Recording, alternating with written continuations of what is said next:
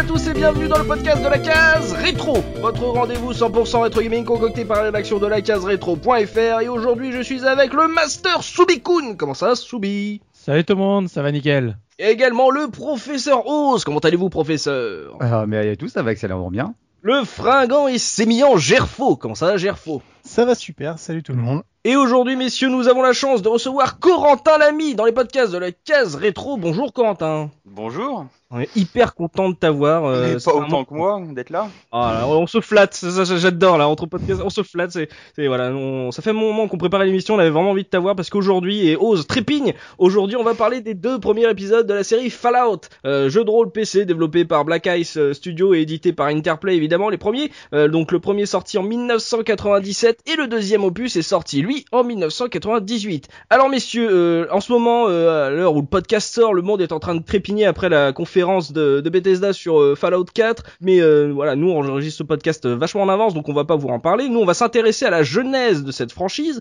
donc aux, aux épisodes originels, afin de se remettre dans le contexte, messieurs. Ma question traditionnelle quel a été votre tout premier contact avec ce Fallout 1 et ou le Fallout 2 Et je vais commencer par notre bon professeur. Euh, ceux qui me connaissent d'avant la case se rappellent que un de mes avatars sur les internets, c'était justement la fameuse mascotte de Fallout, qui est le Voltboy. Donc Mm. je suis très attaché à cette série pour diverses raisons.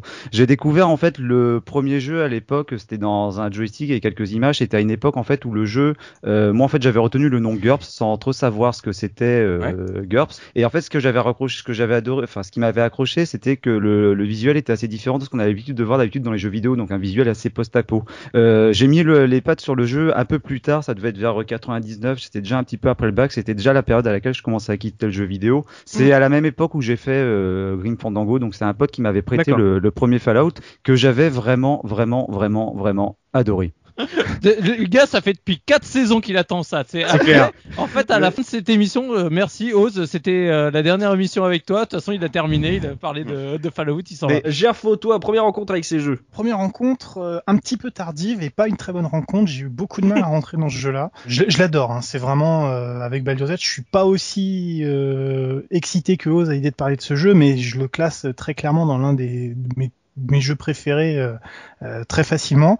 Ouais. Mais j'ai eu beaucoup beaucoup de mal à rentrer dans, dans ce jeu-là parce qu'il est euh, un peu austère par certains aspects, surtout que je l'ai pris un peu sur le tard. Je sais plus exactement, ça devait être en 2003 ou 2004. Euh, des gens avec qui je discutais, qui à l'époque, moi, je parlais beaucoup de Baldur's Gate, qui était mon, mon RPG qui avait bien fonctionné. On dit, oh, t'as jamais joué à Fallout C'est les mêmes gars ou presque, et c'est vraiment génial. voilà, tu vas pouvoir, tu vas pouvoir t'éclater et tout. Et j'ai eu beaucoup de mal. Et j'ai eu, en fait, assez de mal parce que bah, c'est un jeu qui est extrêmement euh, référencé, c'est-à-dire il y a, y a une grosse culture, euh, pop culture à l'intérieur que, que j'avais pas du tout à l'époque, que, que du coup qui du coup m'embêtait. Et c'est seulement quelques années plus tard que j'y suis vraiment retourné. Là, je les ai fait euh, à fond, en profitant en plus d'un gros travail des, des, des fans du jeu qui, avaient, qui, ont- fait beaucoup de choses, mais on en reparlera, on en reparlera après. Et c'est à ce moment-là que vraiment que j'ai apprécié ce, le, ce monument, c'est vraiment un monument du jeu, euh, du RPG et du jeu en général. Donc euh, voilà. Soubi, toi, justement, toi, première rencontre avec Fallout. Ah bah, euh, moi, j'ai justement, il est tellement difficile à rentrer dedans que je ne suis jamais rentré dedans. Donc, à Ah l'heure ouais. actuelle, je n'ai toujours pas fini Fallout, premier du nom. Voilà, c'est dit. Non, voilà. Juste pour revenir un peu sur l'histoire, le, le pourquoi. En fait, en tant que grand fan de RPG, que ce soit RPG occidental ou, R- ou JRPG, Mhm. forcément, c'est, ça fait partie des monuments. Et il faut, j'en avais déjà parlé à l'époque de, de Baldur's. Euh, quand Baldur's était sorti, c'était à l'époque où mon PC commençait à être déjà en plus que fin de vie. Donc euh, justement, je m'étais, j'avais commencé à me désintéresser de ce qui sortait sur PC et c'est à cette période-là, bah, justement, où il y a eu, euh, on va dire, les, pour moi, les- le choc des trois titans qui sont Fallout, Baldur's Gate et Half-Life. Donc, Mm. vous savez à quel point j'ai mis du temps à finir Baldur sur Oui. euh, un certain nombre d'années. vous savez à quel point j'ai mis un certain nombre de temps à finir Half-Life sur beaucoup d'années. Et bah Fallout, lui, c'est le troisième que j'ai toujours pas terminé à l'heure actuelle. Ça, je, me rappelle- je Ouais. rappelle que t'as mis 10 ans pour Deus Ex, alors Ouais. pour les autres, j'imagine Je, je- je dois être à ma sixième partie relancée de Fallout et malheureusement je n'arrive toujours pas. Alors il y a plein de raisons à ça. Euh, comme disait Gerfo, euh, déjà je- moi, le jeu, euh, l'univers, tout ce qui est post-apocalyptique est un univers qui me fait pas du tout triper. Ouais. Euh, j'ai jamais aimé tout ce qui est post-apocalyptique. C'est comme le western. C'est vraiment deux univers qui, qui me laissent complètement de marbre. Et- c'est un peu post-apo western. Oui, c'est ça. Oui, bah, pas tant que ça, mais d'où tu veux dire, tu il avance. comprends- euh. D'où le pourquoi j'ai vraiment un blocage par rapport à ça. Tu vois, l'univers me parle pas. Tu vois, il y a, il y a des séries, on, t'en parle, tu sais, enfin séries, films, jeux, on Mm. n'arrête pas de t'en parler. On te dit, tu vas voir, c'est vachement bien, c'est tellement trop bien, c'est tellement super bien. Tu vois, t'as tout le monde qui est là en mode euh, adoration absolue. Je fais Mm. bon, ok, d'accord. Alors tu sais, t'as le jeu derrière, t'as intérêt d'accrocher parce que vu comment on te l'a vendu, forcément, euh, tu t'attends à un truc euh, de fou. Mais le problème, c'est que bah, on m'avait tellement raconté tout ce que tu peux faire que bah, j'avais plus aucun intérêt de le faire, puisque j'avais plus rien à découvrir. Ouais. Les conditions, parce que comme je dis souvent, finalement, les jeux, tu les apprécies selon dans les conditions dans lesquelles tu les, tu les as Mm. découverts, et ben les conditions dans lesquelles on a essayé de me faire découvrir Fallout, c'était juste une cata absolue. Ah bah au moins Soubi sera là pour tempérer les ardeurs du professeur Oz, je, je le Ah, sens. bah, là, Et toi Corentin, quelle était ta première rencontre avec Fallout Euh, alors moi, ma chance, euh, c'est pour le coup de pas du tout m'être fait spoiler avant d'y jouer, parce que je l'ai Mhm. découvert complètement par hasard un jour où un copain au collège, je sais pas si c'était en 97 ou en 98, euh, j'avais euh, j'avais 98, j'avais 14 ans. Du coup, il m'avait passé deux CD, il m'avait passé deux CD gravés, je peux le dire. Maintenant, il y a presque prescription. C'était il y a 20 euh, non, il n'y a pas encore 20 ans, merde. Ouais, non. Il m'avait filé Tomb Raider 2 et Fallout. Donc Tomb Raider 2, j'imaginais assez bien ce que c'était, notamment parce que j'avais dû jouer au 1. Je suis même pas vraiment sûr, mais j'avais lu pas mal de trucs sur le 1. Enfin, je voyais très bien ce que c'était. Mm. Fallout, j'avais vraiment, euh, j'avais pas vraiment d'idée de ce que c'était. Je crois que j'avais déjà lu une preview dans le joystick à l'époque, peut-être même la même que toi. euh, Je sais plus qui disait ça tout à l'heure, mais euh, qu'à l'époque ça s'appelait encore euh, GURPS West- Ouais. Westland ou GURPS Fallout, je sais plus quoi.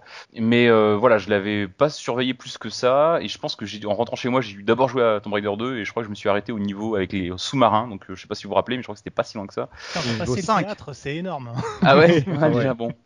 Et euh, un jour, j'ai installé Fallout, et là, par contre, euh, directement, moi, je suis tombé dedans euh, direct, quoi. Dès la cinématique Mhm. d'intro, je trouvais ça complètement fou. Pour le coup, l'univers, le post-apo, du haut de mes 14 ans, j'ai jamais expérimenté ça, je savais pas du tout ce que c'était, et je trouvais l'univers d'une originalité incroyable et le gameplay génial. J'adorais, moi, le les trucs tactiques en tour par tour, euh, Mhm. pas forcément les XCOM que j'avais pas fait, mais des jeux- différents clones de XCOM qui étaient sortis entre temps. Enfin, moi j'adorais ce genre de gameplay et j'adorais l'univers, j'adorais l'écriture du jeu, j'adorais tout quoi. Et euh, donc voilà, j'ai découvert comme ça. Euh, et ensuite, le 2, je l'ai découvert dans la foulée. Du coup, euh, un peu par hasard, dans une boutique en vacances, dans un magasin, dans un supermarché d'ailleurs. c'est- J'ai acheté mes jeux Ah, vidéo Tu l'attendais même pas en fait, tu Ah l'attendais je pas fébrilement quoi. Je pense que je j'étais même pas au courant qu'il existait. Je pense. Je sais plus, je suis plus sûr, mais j'étais j'étais en vacances, j'avais ramené, ça chez un pote et euh, j'aime à croire que c'était les vacances d'été et qu'on a passé tout l'été à y jouer euh, dans le noir, euh, euh, à- tout l'été 99, 98 euh, là-dessus et c'était euh, et je pense qu'aujourd'hui Fallout ça reste un de mes meilleurs. Je pense aussi on reviendra pourquoi, on reviendra dessus plus longuement, mais enfin j'ai adoré Fallout 1, mais Fallout 2 pour moi c'était vraiment une baffe. Je pense que ça reste aujourd'hui encore peut-être mon jeu de rôle, enfin mon jeu peut-être un de mes jeux préférés, peut-être mon jeu préféré. Et ben je reste avec toi Corentin puisque c'est l'heure de la présentation de notre invité par la plume piquante de notre bon professeur Oz, place à la prose. Commençons par les précautions d'usage. Cher auditeur, s'il s'avère que tu nous découvres grâce à notre invité du jour, sois le bienvenu. Je ne pense pas que l'avertissement qui va suivre te concerne alors. Tu peux donc profiter des prochaines secondes pour aller te chercher une bouteille de Nuka-Cola et une brochette d'iguane. Non, je m'adresse en fait aux autres. Mais si, vous savez, ces êtres dégénérés, ne sachant utiliser guère plus qu'une douzaine de boutons en même temps, à côté desquels un scorpion en lunettes aurait toutes les chances aux échecs. Comment les appelle-t-on déjà? Ah oui, les joueurs console. Donc, cher joueur console, si tu écoutes cette chronique, c'est soit que tu es un auditeur fidèle et curieux de la case rétro, entre parenthèses, dans ce cas-là, tu as déjà un bonus de 10 points en charisme, fermons la parenthèse, soit que tu as laissé tourner ton application podcast favorite sans faire attention et que tu es arrivé sur cette émission par inadvertance. Je voulais te prévenir qu'aujourd'hui, ce serait un peu particulier comme émission. Bah oui, on va quand même parler des jeux Fallout, des jeux cultes pour bien des joueurs, dont moi. Un vrai RPG, et non pas une de ces conneries au tour par tour avec des boys bands et des lolitas sortis d'un obscur télécrochet japonais ou d'une pub pour un gel à fixation capillaire. Fallout, premier vrai jeu PC depuis très longtemps sur la case. Depuis Grim Fandango, en fait, j'ai vérifié. Un jeu qui a eu le bon goût de ne pas aller se prostituer sur les consoles d'alors comme la PlayStation ou la Saturn, à une époque où on imaginait qu'on pouvait jouer à tout sur la console de Sony ou celle de Sega. Oui, oui, Raymond Westwood et Gérard Blizzard, on se rappelle de vos portages de Command Conquer sur Nintendo 64 ou de Diablo sur PlayStation. Non, cher joueur console, pour résumer l'émission que tu vas écouter, je dirais PC Masterclass Il y aura peut-être parfois des mots un peu compliqués. Nous avons en plus pour nous accompagner un invité des plus spécialisés. C'est pourquoi, cher auditeur consoleux, je te conseillerais bien, pour apprécier au mieux cette émission, de prendre un ou deux cachets de Manta. Ça ne pourra que te faire du bien, les vrais comprendront. Et donc, je parlais d'un spécialiste pour discuter avec nous. Il s'agit donc de toi, mon cher Corentin Lamy, de l'excellent JV Le Mag. Ou peut-être devrais-je dire Walou, du tout aussi excellent podcast ZQSD. En grand spécialiste de l'univers du PC, tu as accepté notre invitation de venir papoter de ces grands jeux que sont les Fallout. Quoi de plus naturel quand on sait que tu es aussi à l'origine du site La Grande Bibliothèque de Tamriel dédiée à la saga The Elder Scrolls. Euh, attendez, attendez, là je relis mes notes parce que je ne vois pas trop le rapport avec Fallout. Euh, alors, les gars, je crois qu'on s'est planté, on aurait dû faire un truc avec Morrowind ou Daggerfall. quoi, quoi On- Non, ça aurait coûté trop cher en mode Bon, bah tant pis, d'accord. Bon, c'est pas bien grave. Je sais que je sais que mon cher Corentin, que les premiers Fallout ne sont pas très loin des Elder, Scro- des Elder Scrolls, pardon, dans ton panthéon personnel, et pas très loin de tout Gem and Earl non plus. Ah, on parle pas. Re- Revenons-en à toi, Corentin. Breton de ton état, en vrai, hein, Mhm. pas dans Skyrim. Enfin, peut-être que dans Skyrim tu l'as aussi, mais enfin bon, après tu fais ce que tu veux quand tu joues. Hein. Comme Enfa et moi-même, tu disposes, je crois, d'un bonus de 20 points sur tes capacités partant de pluie. Bon, pour visiter les terres désolées et désertiques de Fallout, ça ne sert pas à grand chose. Mais je me dis que tu, ça a pu t'octroyer quelques facilités quand tu as commencé comme pigiste pour West France, pour ensuite suivre les vents et tempêtes qui te mèneraient jusqu'à jusqu'à JV le Mag. Corentin, je te propose de t'allonger quelques instants sur mon divan. Pourquoi Oh eh bien, que ça soit dans tes écrits pour JV Le Mag ou dans tes propos sur ZQSD, podcast dédié au PC, je le rappelle, tu sembles revendiquer ton amour de ces machines. Pourtant, en étudiant ta fiche de perso, je ne peux m'empêcher d'y voir comme une certaine contradiction, comme si tu cherchais à tout prix à renier une part sombre de ton histoire, quand tu jouais sur console. Enfant, tu as eu tes premiers émois sur NES et Mega Drive. Et pourtant, dès tes 11 ans, tu fuyais déjà tes- les machines japonaises pour aller à l'aventure sur PC. Et si tu cites volontiers tes participations à de grands magazines PC comme PC Jeux ou le regretté joystick, pourtant, après tes piges pour S France, c'est bel et bien un magazine console qui a accueilli tes écrits. PlayStation Magazine, oui oui. Et plus récemment, pour ceux qui te suivent sur Twitter, tu postais quelques photos de jeux que tu voulais vendre. Que des jeux console. Comme si tu voulais effacer chez toi toute trace du joueur console que tu es encore un peu, mon cher Corentin. Mais tu sais, il n'y a aucune honte, tu sais, à se faire de temps en temps plaisir avec un pad plutôt qu'un clavier ou une souris. Regarde chez nous, Corentin. Soubi, il affiche depuis longtemps sans aucun complexe comme un joueur biclassé PC et console. Gerfo, même s'il ne sait pas qui est Nathan Drake, il admet sans détour avoir pris autant de plaisir sur Doom que sur GoldenEye 64. Et puis même moi, malgré mon amour irrésolu pour la Mega Drive, je dois bien admettre que j'ai plus souvent ouvert le lecteur de mon PC que celui du Mega CD. Bref, Corentin, jouer sur console, ce n'est pas sale. Tu y penseras peut-être la prochaine fois que tu te foutras de la gueule de ton copain J. Loret parce qu'il joue au pad sur PC. Lui au moins il assume.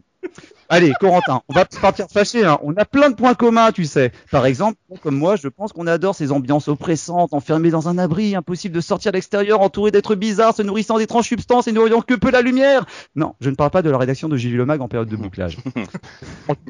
Ouais. c'est juste super plaisir, Corentin, de pouvoir parler ce soir avec toi des deux premiers Fallout.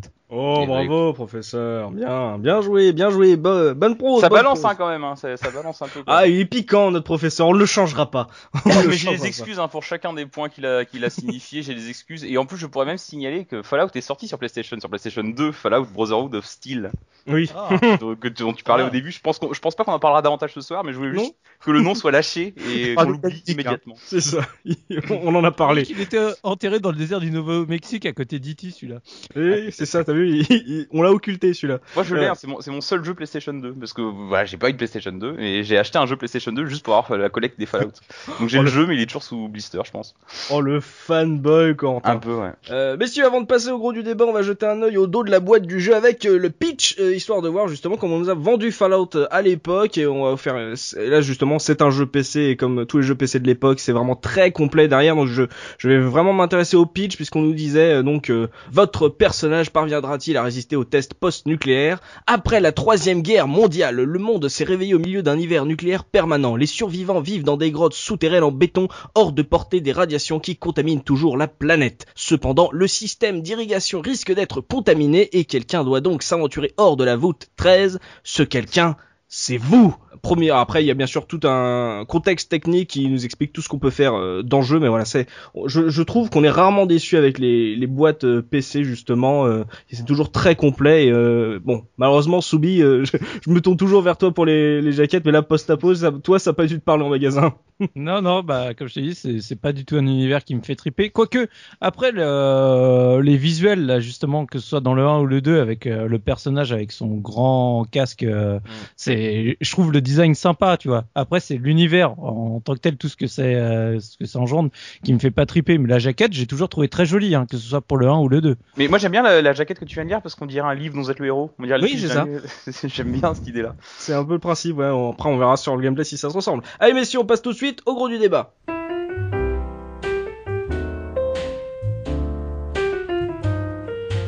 Give me a kiss to build a dream on in my imagination. will thrive upon that kiss. Mm, sweetheart, I ask no more than this. A kiss the bell a dream on. Mm. Give me a kiss before you leave me, and my imagination will feed my hungry heart. Mm, leave me one thing before we part.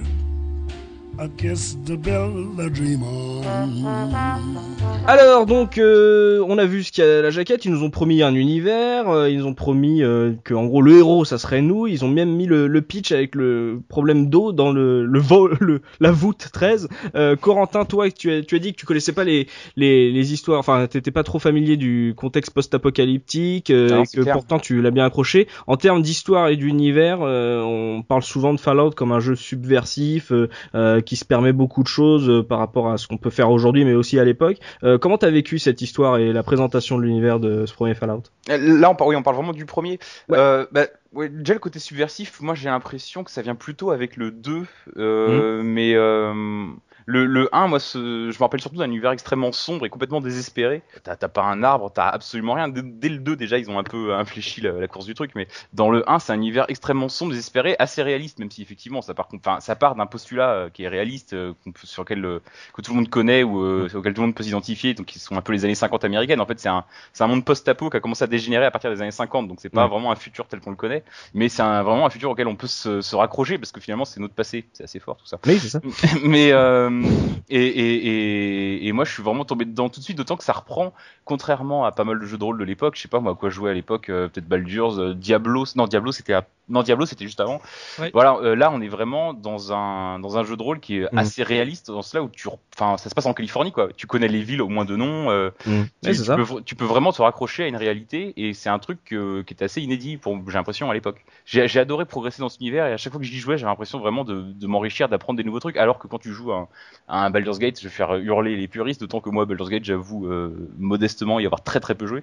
Euh, ça reste de la fantasy, moi la fantasy ça m'a toujours fait chier. Enfin je crois qu'à l'époque je, je l'avais pas réalisé encore mais euh, je l'ai réalisé plus tard. C'est que la fantasy ça m'emmerde et j'ai l'impression d'avoir déjà vu ça mille fois alors que ça c'était pour moi pour moi encore une fois complètement inédit à l'époque. Hmm, grosse immersion de la part de Quentin. Soubi, toi, euh, t'as dit que c'était pas trop ton truc euh, cet univers, donc comment tu l'as vécu toi? Bah mal. non, je- non, c'est comme je dis, c'est moi tout ce qui est post-apocalyptique, euh, ça, ça m'a jamais fait vibrer parce que ça donne toujours des, des univers justement qui sont hyper sombres, hyper tristoun d'un point de vue visuel.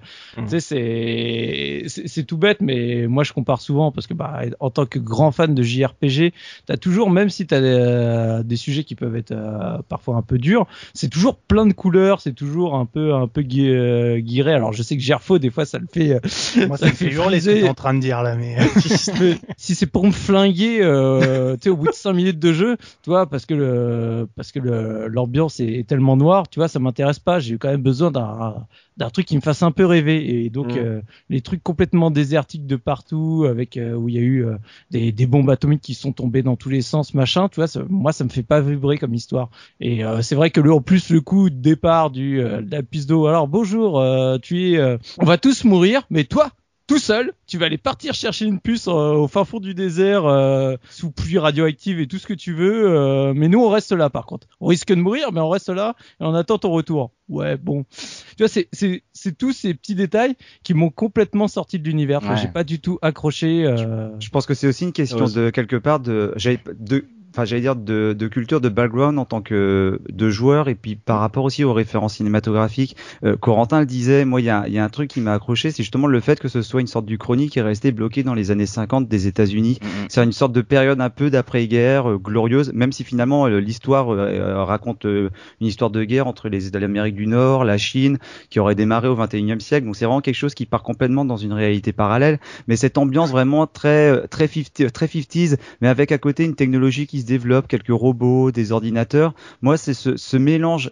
que j'ai trouvé très exotique, qui m'a vraiment totalement charmé. Par contre, au niveau de, mais au niveau de la représentation, je peux pas être d'accord quand tu dis que qu'il est gris, parce que j'ai envie de dire, c'est un, c'est un jeu qui est désertique, donc forcément, il peut peut-être pas proposer une grande variété au niveau des environnements, mais je le trouve déjà extrêmement varié dans ce qu'il propose graphiquement, c'est-à-dire que euh, entre les villes qui ont chacune, elles sont peu nombreuses le jeu, mais elles ont chacune un cachet. Le fait que tu aies un déroulement le, en plein en plein jour ou en pleine nuit, je trouve justement le jeu est extrêmement varié malgré son postulat de départ qui est que l'on va visiter. Alors je crois que c'est, euh, je sais plus, c'est le désert du Nouveau-Mexique, enfin c'est le sud-ouest des États-Unis. Et moi c'est un truc qui m'avait assez perturbé.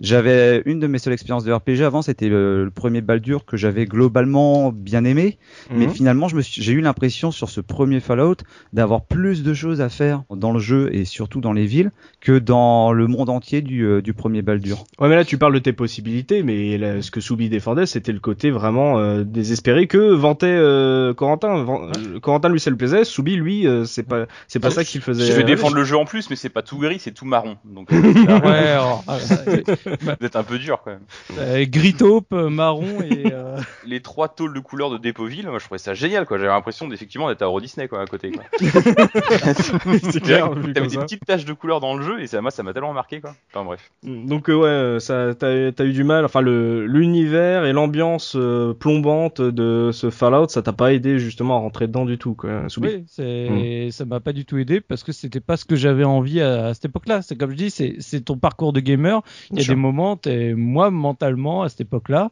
j'avais pas envie d'avoir ce genre de visuel, donc euh, j'ai eu un blocage.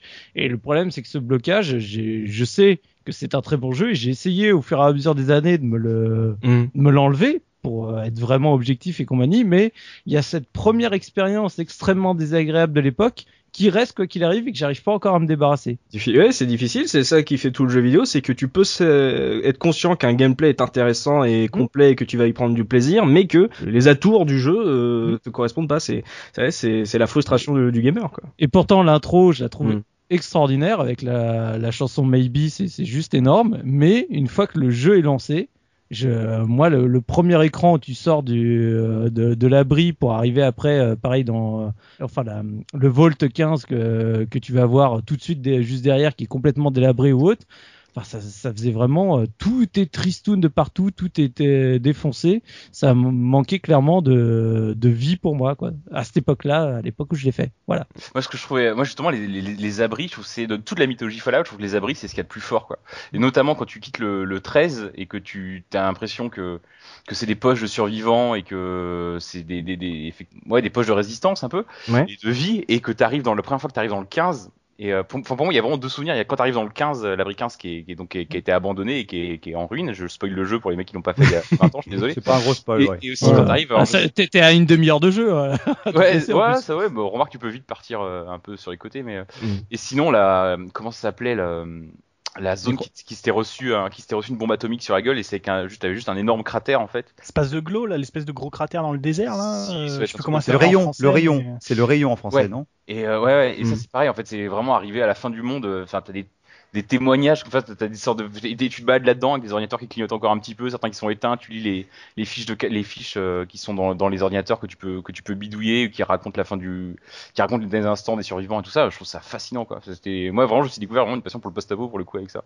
L'ambiance, t'as été vraiment immergé dans le- l'univers qu'ils ont Et- proposé, quoi. Et d'ailleurs, ce que je veux dire, c'est que l'abri, c'est vraiment dans la conception du jeu, l'abri, c'est vraiment l'idée principale en fait à l'origine de Fallout. Enfin, l'idée principale, c'était de faire un Wasteland 2. Quand ils ont pas eu le droit de faire Wasteland 2 parce que c'était Qui avait toujours la licence pour des raisons Ouais. assez rigolotes d'ailleurs, mais bref, ils ont euh, leur idée, c'était de faire une sorte de XCOM en fait avec des extraterrestres qui arrivaient sur Terre et qui envahissaient la Terre et les humains vivaient dans les abris. Puis ils se sont rendus compte qu'ils avaient déjà un jeu Star Trek en en, en, en- en cours et qu'ils voulaient pas euh, faire de la SF avec des extraterrestres. Et donc du coup, ils ont tout viré et mélangé juste les abris de ce jeu qui a été avorté avec euh, Wasteland et c'est vraiment comme ça que le jeu est né et les abris je trouve que c'est tellement tu vois même dans tous les Fallout même encore dans Fallout 4 qu'ils ont montré aujourd'hui là le trailer tu commences dans un on on voit le personnage l'aventure a l'air de commencer au moment donné où on sort de l'abri Mm. je trouve que c'est vraiment un truc qui est tellement central dans la mythologie de cette série que, que ça, me, ça me rend un peu triste pour toi quand tu dis que t'arrives à l'abri 15 et que tu veux trouver ça déprimant. Alors moi, j'ai tout- ça reste une de mes plus grosses euh, découvertes de gamer pour le coup. Mais, mais je suis tout à fait d'accord avec ça parce que je- pour résumer un peu tout- toute l'ambiance de ce qu'il y a là-dessus, en fait, c'est il faut, faut peut-être dire simplement ce que- de quel genre c'est. C'est plus que du post-apocalyptique, c'est carrément de l'atomic punk euh, ce, ce jeu quoi.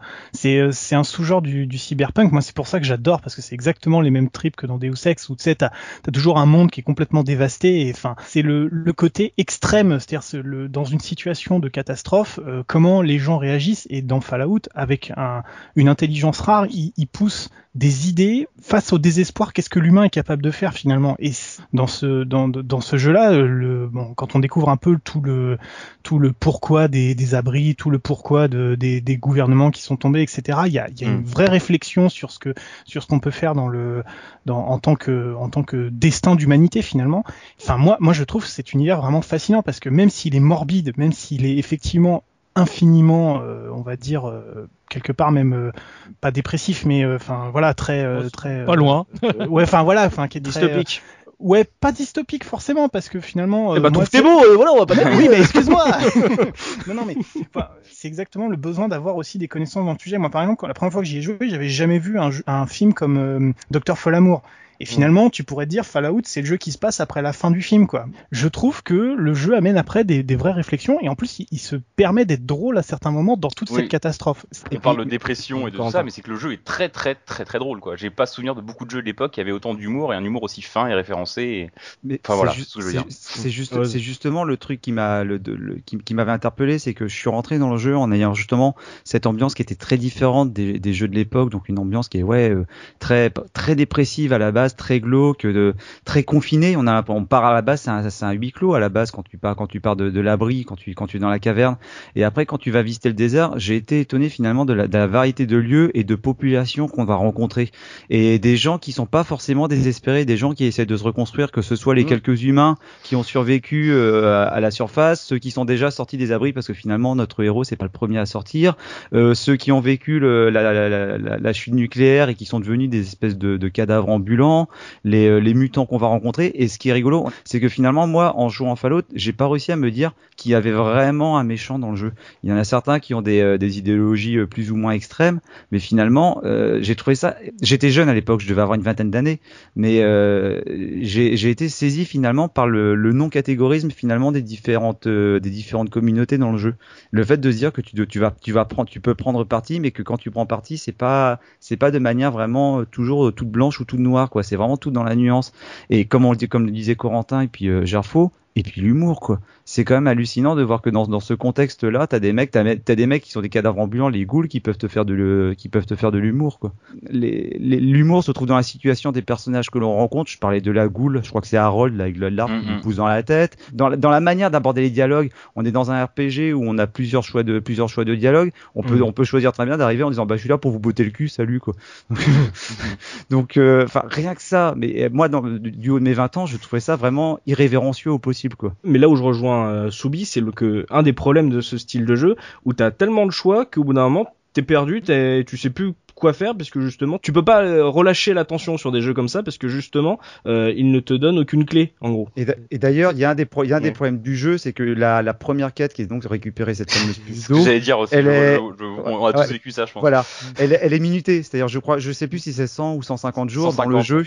Et en fait, si tu fais pas gaffe, si tu, moi j'ai tendance dans les jeux, je l'ai déjà dit, hein, j'ai un côté très pédestre, où j'aime bien à te balader partout. Tu sais, tu veux Mhm. bien nettoyer toute la carte. Et euh, bah, au bout d'un moment, tu, tu un- t'as- t'as- de temps en temps, t'as une cinématique, une sorte de rêve où t'as le, le maître de l'abri qui te dit dépêche-toi, trouve la puce d'eau. Et tu dis ouais, bah, C'est c'est bon, j'ai le temps. tu sais. C'est Mufasa. N'oublie pas Ah, qui tu es. es. Le, rêve, euh, je pinaille, mais le rêve, c'était pas dans Fallout 2 plutôt Dans Fallout 1, j'ai pas souvenir que. Non, non, dans le 1, t'apparaissait- dans le 1, tous les 25 jours, t'as le, message, ouais. qui te rappelle que tu dois retrouver cette Ah ouais, putain de puce et tout. euh. Michael K, Michael K, Michael K.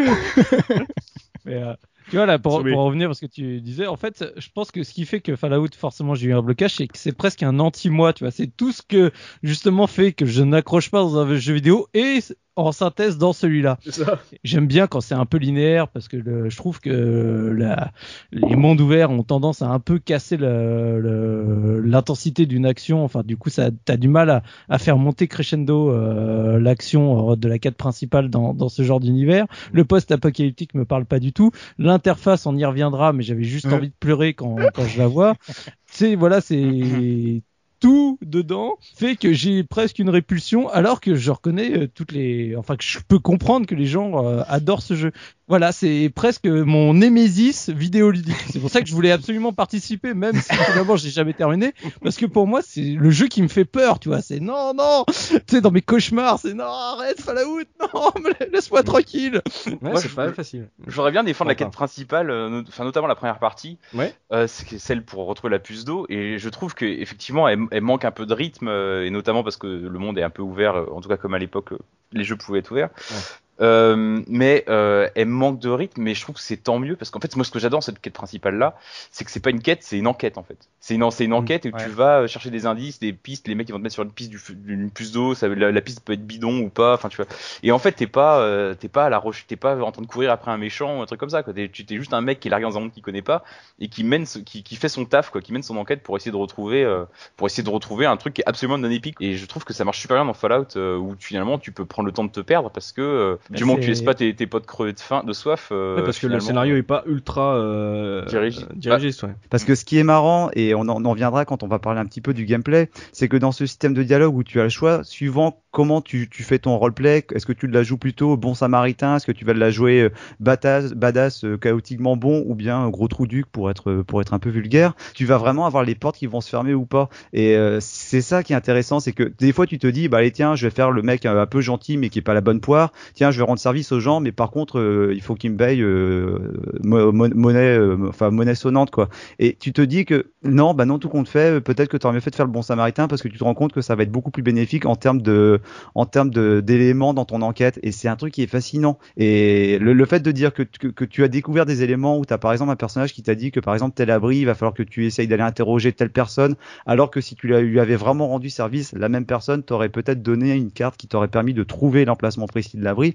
C'est quelque chose qui est gargantuesque. Mais par contre, le corollaire et là où, là où je te rejoins, Soubi, sur les, les défauts, c'est que au niveau de, de l'interface, on est très mal accompagné de ce côté-là, justement, pour, euh, pour pouvoir suivre, euh, suivre l'aventure. Euh, parlons justement du gameplay. Je reviens vers toi, professeur Oz, histoire de comprendre un peu le système de jeu par rapport à ce qui se faisait. On a eu un podcast sur Baldur's Gate justement. Euh, quels étaient ses avantages, quels étaient ses défauts? Alors, comme si je pars, je, alors, je vais essayer de, de, de résumer. Si on part simplement comme tout bon jeu de rôle, il y a la création du, du personnage avec la distribution de points de compétences sur le fameux système euh, special.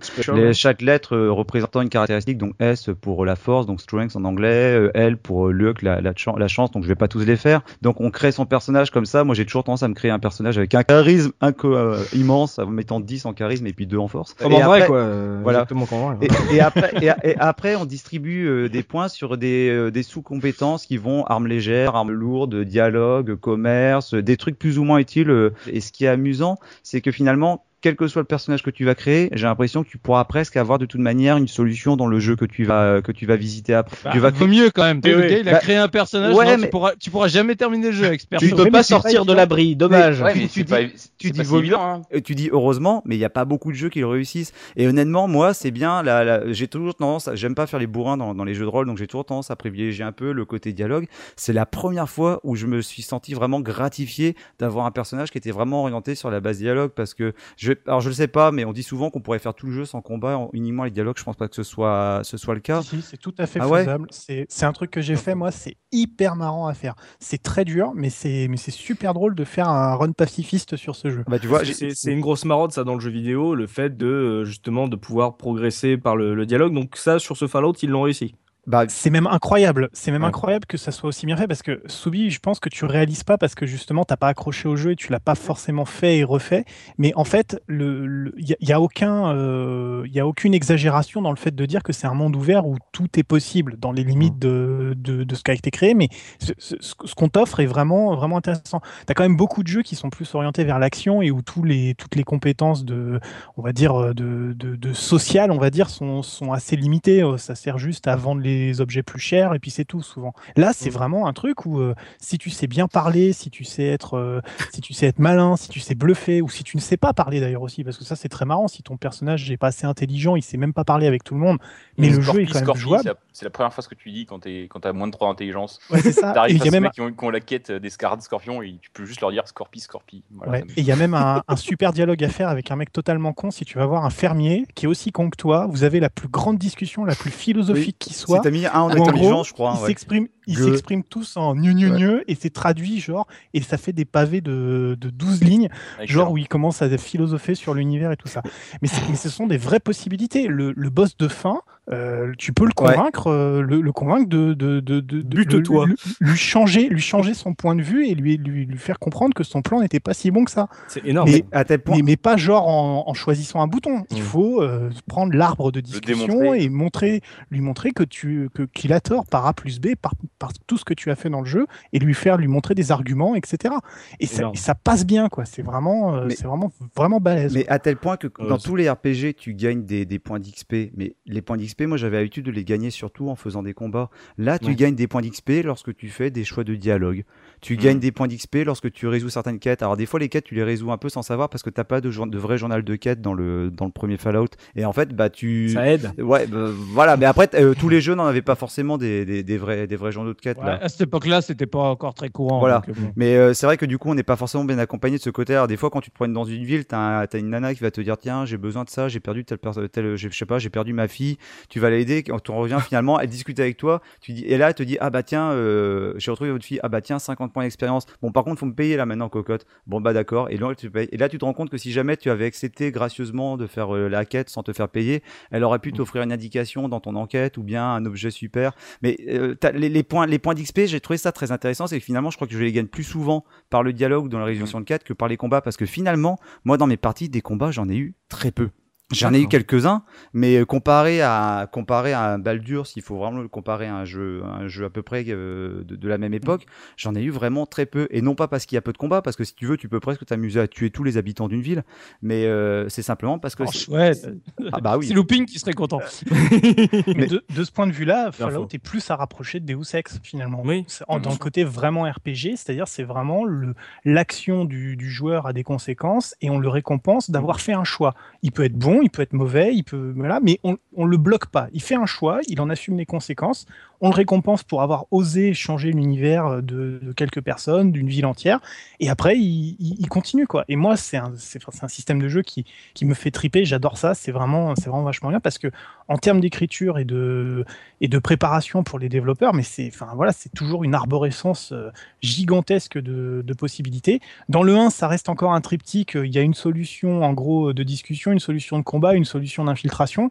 Dans le 2, c'est parfois un peu plus subtil et un peu plus travaillé, ça passe bien, mais c'est vraiment euh, c'est c'est un boulot mais absolument dantesque quoi pour réussir à faire quelque chose qui se tient et, et du coup qui justifie le côté peut-être décousu dont parlait Soubi qui fait que bah, on est obligé d'être dans des multiples petites situations à résoudre quoi et non pas dans une quête linéaire qui, qui progresse quoi mais moi moi je trouve ça génial D'autant plus que comme euh, comme des RPG de l'époque, il y a d'autres choses qui viennent dans le jeu. Bon, alors, si je mets de côté tout le côté création de personnages avec les compétences qui peuvent apparaître au fur et à mesure, euh, quand tu- au fur et à mesure que tu te balades dans le dans le jeu, tu peux également découvrir des compagnons. euh, des- ah, ce qui est intéressant avec ces compagnons, c'est que tu peux très bien totalement passer à côté d'eux. C'est-à-dire que tu peux avoir fini le jeu presque entièrement euh, tout seul, sans avoir rencontré ou sans avoir choisi, parce que des fois, en fonction du dialogue que tu as eu avec telle ou telle personne, elle t'aura pas forcément accompagné. Alors dans le premier Fallout, je sais plus si c'est 3, 4 ou 5 compagnons que le- que, que l'on En peut même rencontrer. temps, c'est peut-être pas Oui. plus mal dans le 1 Mais- que tu, te- Ouais. tu partes pas avec les compagnons. Mais hein. voilà, mais le, pro- le, le problème, et c'est là que je, je rejoins Soubi, moi j'ai beau adorer ces jeux, c'est pas pour autant que je suis aveugle euh, sur, les défauts, c'est que comparé à un Baldur où tu pouvais avoir ton équipe de 6 personnages et tu pouvais faire du micromanagement sur les, les personnages quand tu te baladais dans la campagne ou pendant les combats, euh, sur, euh, sur Fallout, des fois tu te dis, vaut peut-être mieux être tout seul que d'avoir tes compagnons, tellement tes compagnons finalement ils sont gérés par le par le par l'IA, tu n'as pas vraiment d'incidence sur ce qu'ils sur ce qu'ils font. En fait, ils font vraiment à la one again quoi. Pour l'anecdote, je crois que les compagnons, ils ont été rajoutés genre 6 mois avant le- la fin Ah du bah, développement. Ils n'étaient pas, du, ils étaient pas du tout prévus dans le jeu. Et ils ont vraiment jeté à la fin. Et c'est vrai qu'ils sont gérés n'importe comment. Dans le 2, c'est affreux, mais c'est moins pire. Mais dans le 1, c'est. Ah mais le, le- le nombre de fois où j'ai dû relancer une sauvegarde parce qu'au bout de Ouais. 10 minutes j'étais en train d'arriver au bout d'un combat contre des super mutants, je m'en sortais bien et puis là j'ai Yann, c'est un des premiers personnages qu'on rencontre aux, aux, aux- aux- aux- aux trucs ombragés, qui prend sa mitraillette, qui se met à côté de mon héros et qui tire une, mit- enfin, une rafale de mitraillette et qui Ah, décapite mon, qui décapite mon personnage. Ah parce qu'on l'a pas dit dans le côté graphique, le jeu est extrêmement gore. Il a beau être, euh, il a beau être très détaillé graphiquement, presque très réaliste, il est extrêmement gore dans ses mises à mort. Et là, tu te dis, mais punaise, pourquoi t'as fait ça? Ou alors, bah moi mon petit mon PNJ préféré c'est euh, le chien la Dogmeat qui euh, bon il est pas très puissant mais je, je suis très attaché à ce personnage là et bah qui part à la bagarre tout seul, vaillant euh, vaillant vaillant chien, vaillant toutou contre des super mutants dans une grosse armure. Tu te dis mais pourquoi t'y vas? Tu vas te faire tuer et ça loupe un Ouais. de lance-flamme et il crame quoi. Surtout, oui, même sans aller jusque-là, il, il passe à travers des, les portes euh, à la fin du jeu, là, qui, ces portes, euh, sorte de porte laser, là. Hmm. Il passe là-dedans gaiement parce qu'il voit un monstre de l'autre côté, il meurt sur la porte comme un con parce que la porte c'est une barrière laser. il, il me semble hein, que ça se passait comme Ouais, ça. ouais. C'est ouais, ouais, la fin du 1. Le, le, le grand classique, c'est justement à cause aussi des, des PNJ, c'est tu passes derrière une table et, ton PNJ te suit et puis alors, tu te coinces derrière la table entre la table, la chaise et ton PNJ. T'es obligé de tuer Ah. le PNJ et du coup tu t'énerves, tu tues tout le monde dans la ville, tu massacres tout le monde. Là on fait euh, là on s'enflamme avec Eitrid et compagnie ou même GTA. Mais moi, j'ai massacré beaucoup trop de gens dans Fallout. C'était affreux. Mais bon, je sauvegardais juste avant, donc ça, ça allait. Tu, vois- tu vois ce point-là c'est- c'est c'est des moments où, tu vois, pourtant, je, je m'excite assez peu sur les jeux, mais c'est peut-être mes moments de gamer où j'ai eu le plus de jurons qui est sorti de ma bouche. Parce que quand tu es dans une. euh, dans- Tu sais, t'es juste en train de visiter euh, une zone où tu es dans une maison, que tu te mets un endroit pour ramasser un objet dans l'armoire et que tu as le PNJ qui se, cou- qui se colle juste derrière et que tu peux pas passer à travers, et il bouge plus, et tu as beau lui parler ou quoi que ce soit, il ne bouge plus, tu es obligé de reload. Mais moi, je- j'ai jamais autant insulté un jeu que, que dans ces moments-là. C'est. Je, T'as je trouve ça. deux heures avant. euh. Non, mais voilà, il suffit qu'à un moment, tu n'y aies pas pensé. Surtout que quand tu es en train de visiter un village, tu te dis, oh, j'ai le temps, je verrai après, euh, je regarde juste un petit truc. Et non, l'autre, il vient se coller à ton cul et tu peux plus bouger. Tu ne peux plus rien faire. Le jeu, il aurait frisé, ça aurait été pareil. Je- moi, je, c'est le genre de truc qui m'exaspérait. Si tu veux, déjà tu vois, j'avais du mal à rentrer dans l'univers. Mais alors, en plus, quand je tombais sur ce genre Alors, de choses. euh, Pour info, t'as une option de dialogue qui leur, oui, oui, le, le héros dit très poliment à ses compagnons, dégage, dégage. Des... Oui, mais Donc, il ne euh, bouge pas pour autant. Je suis retrouvé dans des cas où il bougeait pas pour autant. hein. T'as beau Ah oui, j'ai été bloqué dégager, plusieurs il- fois aussi. Mais d'ailleurs, c'est la, la plus grosse feature du, de Fallout 2, c'est que tu as une petite icône quand tu fais clic droit dessus ou que tu restes cliqué Ouais, juste ouais. dessus, je sais plus où tu peux les pousser. Ça, c'est révolu- une Ils ont révolution. tout compris. Ça prouve qu'il y avait un problème sur le 1. Mais Soubi, en termes de gameplay, justement, là, le fait qu'on puisse faire plein, pas mal de choix, et on n'a pas encore parlé du système de combat en lui- en lui-même. Euh, toi, euh, qui a pas apprécié, enfin, qui accroche pas à l'univers, c'est par ça euh, que tu as pu tenir dans Fallout, euh, de- le fait d'avoir des choix de dialogue, etc., de, euh, des multiples possibilités? Alors, bah, les, les multi-choix, j'ai toujours trouvé ça intéressant. Justement, c'est la force, euh, notamment des RPG occidentaux par rapport aux JRPG ou sur lesquels tu. Veux-tu faire ça? Oui, non, euh, non. Ah, bah, de toute façon, c'est oui quand même. Donc, euh, forcément, c'est vachement plus étendu dans, dans ce genre de jeu. Après, euh, comme toujours, tu dans ces jeux, je trouve, où tu as beaucoup de liberté d'action en termes de gameplay, beaucoup de choses, de possibilités, tu en arrives toujours à des choses que je trouve, euh, même si c'est des tout petits détails, que je trouve totalement aberrants. Par exemple, bah, on reparlait du premier compagnon. T'as Yann, machin, je fais mon blabla, tatata.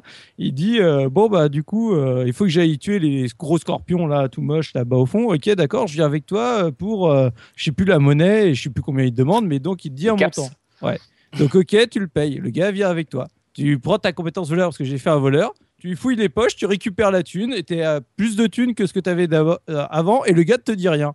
Parce qu'à un moment, le gars, il, quand même, il, il sent qu'il s'est fait euh, délester de la thune. Donc en gros, c'est de toute façon, tu, le gars te demande de le payer pour, euh, pour que tu l'accompagnes, mais sachant que de toute façon, tu vas récupérer le pognon quoi qu'il arrive. Moi, je, moi je, je trouve ça aberrant. Je, je, je, je ne comprends pas la logique de, de ce genre d'action. Tu peux la faire, mais je ne comprends pas la logique. C'est parce que c'est ton choix Le gars, je lui, je lui fais les poches, normalement, euh, cinq minutes après, il s'est rendu compte qu'il a plus une thune, il, il me flingue quoi. il a perdu, il a perdu l'argent dans le désert. Mais bien sûr, mais ça se il faut défend d'un arrêter. point de vue. ça. Ça, L'air ça se défend d'un point de vue rôliste. C'est le, c'est le, le, le succès critique où tu es tellement agile que le mec il se rend pas compte que tu lui as piqué dans sa propre poche. Moi, c'est un des trucs pour lesquels j'ai adoré Fallout, c'est que j'ai passé Moi beaucoup aussi, trop de hein. temps, c'est pour justement tester les limites du Ouais, système. C'est un, un jeu qui est, qui est assez buggé, alors moins que le 2, mais qui est quand même assez buggé, où des fois on sait jamais trop si c'est une feature ou un bug, et j'ai passé mon temps incroyable à sauvegarder, à charger, à, ten- à tenter de voler un mec, à effectivement, ou au contraire, à lui mettre des trucs dans les poches sans qu'il le vole, veuille. Je sais plus si c'était possible, peut-être que je le fantasme, mais on devait pas être loin de la vérité. J'aimerais même si on pouvait pas voler les armures des gens quand ils étaient sur eux. Non, c'est pas possible. Non, ce que tu je- peux faire, c'est que des fois, tu peux. Alors, je sais plus, c'est pas piquer les armes, tu peux piquer les munitions des, euh, Oui. des gens avant d'ent- d'entamer un duel. Comme ça, ils sont en cours de munitions assez rapidement. Et Ça, c'est ça, marrant, euh, ça. tester le système comme ça, avec euh, pareil, essayer, essayer différentes combinaisons de dialogue. J'étais- T'es toujours à la recherche du bug et c'est un jeu qui est assez permissif de ce côté-là. Alors c'est vrai que c'est plutôt pas de la flemmardise ou un manque de temps ou de talent des développeurs, mais euh, en fait j'adore ce côté assez émergent en fait, euh, ce qui sort du jeu euh, sans forcément qu'il le fasse exprès. Et c'est un des trucs qui me passionne dans ce jeu. J'adore les jeux mal foutus, hein, cela dit, et. Fallout qui est pas toujours très bien foutu. Et j'ajouterais aussi qu'il y a un côté extrêmement fun en termes de jeux vidéo. C'est-à-dire, si c'était ultra réaliste, on se ferait chier, quoi. Je veux dire, c'est faut, faut, faut aussi le voir comme un, comme un contexte de c'est, possible de le faire et c'est drôle. Et voilà, enfin, je veux dire, passer un combat hyper difficile en planquant une grenade sur un mec, moi, je trouve ça super marrant, quoi, parce qu'il faut oser le faire. En plus, les tests dans les limites de la mécanique du jeu sont compliqués. Il faut avoir les bonnes compétences, il faut être euh, Mhm. discret, il faut être agile, il faut être ce que tu veux, etc. Enfin, moi, je trouve que c'est, ou, ou pire encore, des fois, ça suppose que tu trouves un objet ailleurs, Et donc puis- tu dis c'est une récompense d'une autre quête. Enfin, je, surtout- je trouve ça vachement bien, quoi. Et puis, et puis dans le gameplay, c'est gratifiant. C'est-à-dire que quand tu fais un, Exactement. quand tu fais un vol et que ou quand tu places une grenade dans la poche d'un mec et que tu réussis, que tu te fais pas remarquer, tu as des points d'expérience. C'est gratifiant. Tu as une, tu as des, des options de Et médecin. t'as et t'as passé ton temps à recharger ta sauvegarde parce Non, que bah chaque non, fois que tu mais non, ça dépend du personnage que obligé. tu as fait. Si tu as fait un personnage qui est plutôt voleur, qui est à droit, tu vas, tu sais, moi je teste une fois, si ça marche tant mieux, si ça marche pas tant pis, et puis voilà, après j'assume. Ça dépend comment tu envisages le jeu. Est-ce que tu envisages le jeu dans le côté expérimentateur où tu vas finalement tester tous les, tous les, toutes les possibilités? J'ai ce côté-là euh, de temps en temps, mais il y a des fois, à un moment, je passe pas non plus une demi-heure à relancer tout le temps la, tout le temps la sauvegarde. Il y a un moment, tu sais, quand tu es en devant une porte et que tu essayes de l'accrocher et que ça marche pas, je vais pas non plus passer des minutes. J'ai essayé 4-5 fois, ça veut pas, ça veut pas. À la limite, je mets une grenade ou une dynamite et puis si ça explose, tant mieux. Mais euh, c'est le, le côté, tu sais, il y a un côté, il y a un côté joyeusement foutraque dans le jeu. T'as les développeurs qui ont été très ambitieux, voire même trop ambitieux, et finalement, c'est vrai que ça a laissé une pelletée de bugs qui laisse pas mal de liberté aux, aux joueurs. Et moi, Là, honnêtement, toutes les compétences, elles sont, toutes les compétences, elles sont très bizarrement exploitées. Quoi. La, la discrétion, tout ça, on sait, on sait jamais trop si ce qu'on réussit c'est un bug ou si c'est parce qu'on a réussi à, à bien placer une compétence. C'est dommage quand même.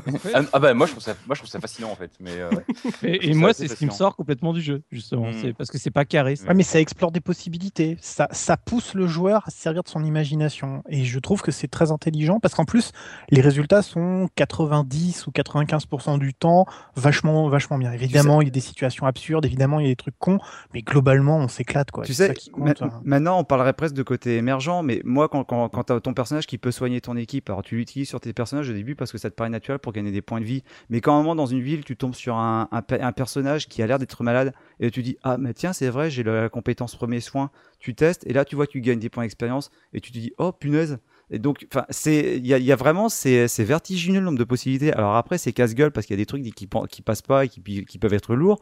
Mais honnêtement, rien que pour le côté vraiment euh, alambiqué, moi, je, enfin, je, je suis totalement fan pour ça. Ose, je reste avec toi. Justement, un mot sur le système de combat. On n'a toujours pas parlé. Euh, le côté tour par tour, euh, comment ça se passait Est-ce que c'était pas mal pour l'époque Euh, Est-ce que ça avait une, un équivalent à l'époque quand tu l'as fait? moi, j'étais pas un grand joueur RPG. Enfin, mis à part Baldur, j'ai pas de grosse expérience. Pour moi, j'appellerais ça le tour par tour chiant. Parce que en fait, bah, tu choisis quand tu vas commencer un combat. Parce que, alors, soit par exemple, soit c'est les ennemis qui t'attaquent parce que voilà, ils ont décidé de t'attaquer. Soit c'est toi, Mhm. un moment, tu décides, tu, tu sors ton arme. À savoir que des fois, dans certaines villes, il faut pas se balader avec les- armes à la main parce que c'est pas bien vu. Et euh, tu vas commencer à tirer. Et en fait, bah, ça c'est connu dans Fallout. Lorsque tu utilises une arme sur un personnage, tu vas avoir une petite fenêtre qui, tu peux avoir une fenêtre qui s'ouvre et tu vas choisir en fait dans quelle zone du corps tu veux le toucher. Ça c'est pour le, le ciblage euh, précis. Sinon, Ouais. tu peux faire un tir un peu moins précis. Et en fait, j'appelle ça le tour par tour chiant parce qu'une fois que tu as fait ton coup, tu as, un certain nombre de points d'action qui, euh, par exemple, faire un, un coup de couteau, ça va te demander 3 points d'action. Tu as 7 points d'action et avec ces points d'action, tu fais le déplacement de ton personnage le, coup que tu vas lui porter. Donc il y a un petit côté stratégique où tu dois essayer de savoir est-ce qu'il vaut mieux que je me déplace, que je parte en retrait, est-ce qu'il vaut mieux que je, garde 6 points pour faire deux coups de couteau? Donc tu as ce petit côté stratégique, mais j'appelle ça le tour par tour chiant parce que comparé à Baldur où tu gérais vraiment toute ton équipe, euh, là une fois que tu as fait ton coup, bah après tu es spectateur de ce qui va se passer autour de toi. Donc tes compagnons qui vont faire leur attaque, les, euh, ennemis qui vont faire leur attaque également. Alors y a les animations sont très chouettes à regarder, mais honnêtement, quand pour le fun, tu lances une attaque en plein milieu d'une ville et que tu as tous les habitants qui se mettent à vouloir t'attaquer et que dans la ville tu as 50 habitants, je peux vous avouer que c'est extrêmement long à, suivre et il n'y a pas moyen d'accélérer le combat. Ouais, tu m'étonnes. Euh, Corentin, justement, le système de combat, t'en avais pensé quoi en 97 Tu fais bien de préciser en 97, parce qu'effectivement en 97, moi j'ai adoré. je trouvais ça très bien. Je j'aimais bien les, tous les jeux un peu à la XCOM de tactique en tour par tour. Je trouvais ça Mhm. vraiment génial. Et euh, Fallout, euh, je me suis même pas posé la question à l'époque. C'est juste vraiment j'ai adoré. Alors que Baldur's Gate, par exemple, euh, le temps réel posable et tout, ça m'emmerdait. C'était trop, ça m'emmerdait. Alors que c'était probablement beaucoup beaucoup plus fin que Fallout. Mais et, et fait Fallout, ouais, j'aimais bien. C'était un peu des échecs super simples, tu vois. Tu bougeais tes mecs de case par case. Non, c'est top. Par contre, effectivement, je l'ai refait là même pour faire euh, Wasteland euh, récemment, Wasteland 2. Ah oui, le 2, oui. Le retour, à, le retour au tour par tour, je me suis rendu compte que c'était quand même, ça avait quand même très très très très mal vieilli. Et même, euh, même si je continue, je pense que je pourrais assez facilement tenir une conversation en, en- en jurant sur la vie de ma mère que les combats de Fallout sont formidables. je suis sûr que si vous me forciez à y rejouer, ça me ferait un peu chier quand même. je, je- je pense que c'était pas si bien que ça au final. Mais moi, au contraire, j'étais du genre, dès que j'en avais un petit peu marre, de, à provoquer une énorme mêlée dans une ville et avoir tout le monde converger vers moi. C'est sûr qu'il fallait avoir du temps, quoi. Fallait avoir un, fallait prendre ton goûter en même temps, quoi, parce que les mecs, effectivement, il y avait une heure entre chaque tour, mais moi j'adore. poser des congés quand t'as un combat dans Fallout, quoi. Euh, Soubi, toi, justement, là, euh, combat, euh, t'en avais pensé quoi? Chiant comme la mort. Oh, bah, y a rien pour. euh, pour- Ah non, bah, Limite, maintenant, la question, c'est pourquoi t'as joué à jeu, mais parce que tout le monde me disait que c'était vachement bien, qu'il fallait absolument que je fasse. mon pauvre. Oh, t'as dû te faire euh, violence. C'est même pas le fait que ce soit du tactique parce que j'aime bien euh, certains jeux de tactique mais après c'est comme tout c'est plus pour moi un souci d'interface Euh, justement tu vois rapidement bon bah ok t'as tes deux armes tu comprends le nombre d'actions etc mais je trouve que c'est super difficile de juger le nombre d'actions que tu vas utiliser pour te déplacer parce que bah du coup certes tu vois que tout est un peu en petit hexagone mais tu as assez du mal à identifier finalement euh, combien, combien tu vas utiliser pour, euh, pour te déplacer ou combien, enfin, tu sais, juste gérer, euh, je vais donner un coup, je vais me redéplacer derrière, etc. Avec euh, tes guignols à côté qui en plus font n'importe quoi, ce qui, ce qui a tendance à, à m'agacer fortement dans ce genre de jeu. Et c'est tout bête, mais par exemple, tout ce qui est euh, le système de, de visée précise, là où tu as le, les, les monstres qui apparaissent euh, en mode un peu fil de fer vert, là, Ouais. bah, j'ai mis énormément de temps à le découvrir. Ah bon je sais pas pourquoi. Bah non, je, je suis pas tombé dessus tout de suite. Euh, je pense que ça doit être à la troisième partie que, Ah, que j'ai découvert cette option. Donc euh, il y avait des- il y avait plein de trucs où je comprenais pas pourquoi je, je loupais autant, pourquoi j'étais aussi imprécis, etc. Alors que pourtant, euh, Ah bah, c'est genre, le genre de jeu, il vaut mieux avoir lu un peu le mot d'emploi, hein, parce que là, c'est clair que le, le coup de, de, Ah. de, du- de la visée, si tu penses pas à faire un clic droit sur le bouton d'arme, tu le vois pas forcément ce truc. ouais. Mais si t'as pas le manuel, t'es bah, t'es comme moi. Moi j'avais Même, pas de manuel, j'avais le CD. Même dans, le démerdes. même dans les jeux, même dans le- la partie combat, euh, t'es pas guidé, quoi. T'es pas, euh, t'es pas aidé, t'es pas épaulé, quoi. Ouais, donc, euh, donc voilà, c'était des trucs euh, que je trouvais dommage parce que bah, c'est vraiment qu'au fur et à mesure des parties où je me suis dit, ah, ça y est, là, je commence enfin un peu à maîtriser, à comprendre, à, Mm. à gérer euh, comment, on va dire, bien gérer les compagnons qui font n'importe quoi, comment optimiser euh, les attaques sur les ennemis. Mais ça m'a, tu vois, c'était qu'à la troisième. euh, troisième ou quatrième itération que j'ai commencé enfin un peu à maîtriser le truc. Alors après, je suis sûrement teubé, hein, vous, pouvez, euh, vous pouvez y aller, hein, vous pouvez vous Non. manger. Mais, mais sincèrement, je trouvais ça vraiment pas clair, vraiment pas, euh, Pas facilement identifiable. Quoi. Mm.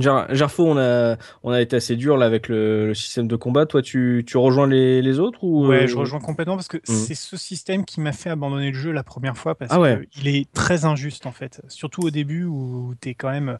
Ça va avec la thématique du jeu, t'es dans un truc abandonné et en fait finalement euh, par rapport à un RPG classique où le matériel peut tomber relativement facilement dans les mains au début et où les premiers combats sont simples, la courbe de progression de Fallout est très très particulière.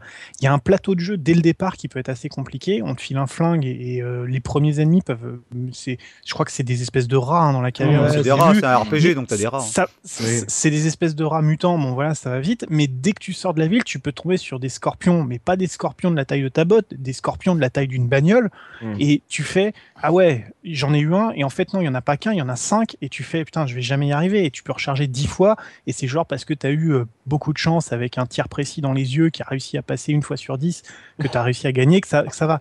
Et en fait, c'est là où tu comprends que le, le jeu t'incite pas à être systématiquement combat et que tu commences à réfléchir, etc. Et que c'est bien. Mais il faut passer ce cap. Le 2 est encore pire d'ailleurs sur de ce point de vue-là, avec un début qui est encore, euh, encore plus horrible. Vraiment, Mm. c'est quelque chose, si des gens veulent essayer Fallout aujourd'hui, je trouve que c'est cet aspect qui a le moins bien vieilli parce que c'est c'est ultra frustrant. Tu, tu peux perdre sans comprendre et c'est et c'est vraiment un truc à dépasser pour profiter du jeu. Quoi. Joker, l'interface Oui. a encore plus vieilli que le système de combat.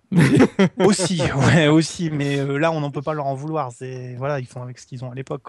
Ah, si, on peut leur en vouloir. On peut leur en vouloir. Oh, oh. Alors là, je vais, tendre le- je vais prendre le bâton parce que on, pour enchaîner avec les armes, euh, pour, si tu veux faire un personnage qui est plutôt combattant, c'est-à-dire que tu es censé avoir du matériel derrière pour, euh, pour assumer les combats, surtout des armes, des munitions, donc tu dois stocker.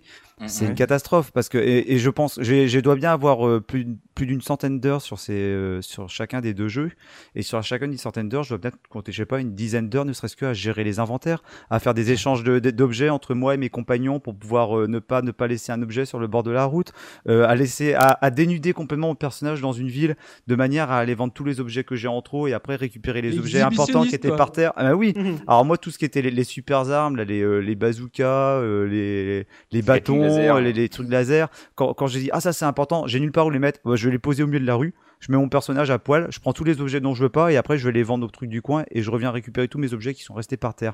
Mais c'est j'ai bien dû passer un temps fou à, à faire du, du glisser déposer pour euh, pour entre l'inventaire parce que je comprends pas qu'ils aient pas fait un inventaire à base de, de gris comme c'était le cas dans plein plein d'autres RPG. Que ça soit euh, l'interface, les combats, etc. Il est, il faut s'accrocher quand que- tu voilà, il est aride ce jeu. Point technique, euh, Soubi justement, euh, euh, tu as tu as eu du mal avec euh, ce Fallout. Est-ce que sur la technique tu as eu du mal? Non. Ah. Parce que c'est pas, c'est la direction artistique, parce que c'est l'univers qui veut ça qui me dérange. Mais, Mm. mais après, techniquement, je trouve euh, très très propre euh, à l'époque. euh, graphiquement, sincèrement, je- les, les sprites, tout ça, le, le rendu euh, isométrique et tout euh, passe très très bien. Même encore aujourd'hui, Mm. il suffit juste que tu, euh, tu mettes une résolution un peu plus élevée. Alors oui, les personnages se retrouvent un peu petits euh, sur l'écran, mais je trouve que qu'il fait encore euh, tout à fait le job. Là-dessus, j'ai rien à lui reprocher. Le seul truc que je vais lui reprocher, c'est le Mm. syndrome Baldur, c'est-à-dire c'est certains items. Euh, taille, J'arrive pas à le voir dans le justement dans le fond un peu marronâtre. Ah, attends, il y a quelque chose par là. Ou le truc où par exemple, bah, quand tu avais les bâtiments, tu avais le phénomène, donc comme c'est en 3D isométrique, Mhm. où tu as le quand tu passes, du coup, il, il t'enlève une partie du décor du mur Ouais. pour que tu puisses voir ce qu'il y a derrière. Mais donc, dans ce genre de mur, dans tous les coins, tu t'amuses à cacher des coffres, des items, des machins, parce que c'est très rigolo. Tu es vraiment obligé d'aller jusqu'au bord pour voir s'il n'y a pas quelque chose de planqué au sol. Donc, euh, mais sinon, techniquement, moi, en, en tout cas, je trouve que graphiquement, il fait le job. C'est la direction artistique que j'aime pas, parce que j'aime pas ce genre d'univers. D'accord, ouais, donc ouais, euh, la DA t'as pas accroché parce que c'est pas ton truc, mais par contre, euh, techniquement, tu le trouvais euh, très correct, très propre. Euh, Jarfo, notre PCiste, comment tu l'as trouvé Fallout techniquement? Bah, même avec le retour du temps, c'est de la belle 2D. Euh, finalement, techniquement, la seule chose que je reproche, mais c'est le, principe des grands univers comme ça, c'est que il y a facilement de la corruption de sauvegarde. Je trouve que pour ce Ah ouais. jeu, c'est, assez, assez flagrant, surtout dans le 2. Euh, il y a un bug vachement connu, c'est celui où si tu si as trop d'objets qui apparaissent sur une même carte, ça corrompt définitivement les sauvegardes. D'accord. C'est un, c'est c'est un truc de malade. C'est-à-dire, en fait, euh, voilà, euh, le, truc est open, euh, enfin, univers, univers ouvert et tout, machin, et bah, forcément, ça fait des, des tas de, conditions potentielles pour, euh, pour que ça merde. Donc, techniquement, globalement, ça se passe bien, mais il peut y avoir des merdes inexplicables et surtout hein, irrécupérables qui peuvent arriver, quoi. Donc, euh, j'en reparlerai dans les anecdotes parce qu'il y a eu un gros travail de fan à ce niveau-là, mais même avec ça, il y, a en- il y avait encore beaucoup de soucis euh, pour ça. Donc, euh, bon, c'est quand même vachement bien. Ils ont fait un super boulot et tout, et ça, c'est fluide, c'est beau. Moi, j'aime bien la DA en plus, la direction artistique, Mhm. donc tout va bien. Donc voilà, c'est, c'est moi, moi c'est bien. Il y a juste des petits problèmes au niveau des trucs, et je l'ai beaucoup plus noté que dans Baldur's Gate. Et pourtant, j'avais dit dans le podcast de Baldur's Gate que j'avais eu beaucoup de problèmes avec ce jeu. Mais sur Fallout, ça m'est arrivé plus souvent d'avoir des corruptions de sauvegarde et des, des problèmes comme ça. Alors là, je comprends pas. Corruption de sauvegarde parce que euh, quand il y a trop d'objets par terre. Et Ose, toi, ta technique, c'était de te foutre à poil de laisser les objets par terre euh, pour, euh, pour avancer. Explique-moi en le truc. Non mais je t'explique le truc, je le fais faire moi, c'est qu'en fait c'est surtout arrivé dans Fallout 2 ce, ce truc-là, mais comme le, le 1 et le 2 sont assez proches techniquement du, du point de vue du moteur, j'entends. euh, En fait, ça arrivait pas dans Fallout 1 parce que le jeu était encore relativement petit. Ça arrivait beaucoup plus souvent dans le 2. On peut y arriver dans le 1 en le faisant exprès, mais euh, bon, ça sert à rien. euh. D'accord. Ose, toi, la technique, t'en as pensé quoi? Euh, graphique, enfin technique, ça, on va surtout parler pour, pour les graphismes. Je trouve que moi, je trouve les jeux, le jeu, les, les deux jeux, bon, j'englobe le 1 et le 2 encore très euh, très jolis. Bah, déjà parce que j'adore la direction artistique qui a été choisie, avec un côté assez anonyme sur les personnages où on voit pas forcément leur visage, mais euh, très identifié au niveau de leur look. Même si quelque part on pourrait regretter que certains PNJ, il n'y a pas il y a pas un modèle infini de PNJ et puis on retrouve souvent Mm. les mêmes personnages à tel point que même des fois on a des ennemis qui ressemblent très pour trait à nos compagnons et de- dans une risque, Mm. Ah, vas-y, C'est dommage. c'est franchement couillon. Et, euh, mais, et- et, Ah, et comme disait Gerfo, c'est de la belle 2D qui est très bien, qui est bien, qui est très bien, voire même trop bien détaillée, euh, qui vieillit très bien. En plus, avec les patchs qui sont passés, maintenant, tu peux y jouer sur un, sur un grand écran. Tu as encore plus de, de, superficie de jeu qui est visible, donc c'est vraiment magnifique. Moi, j'adore ça.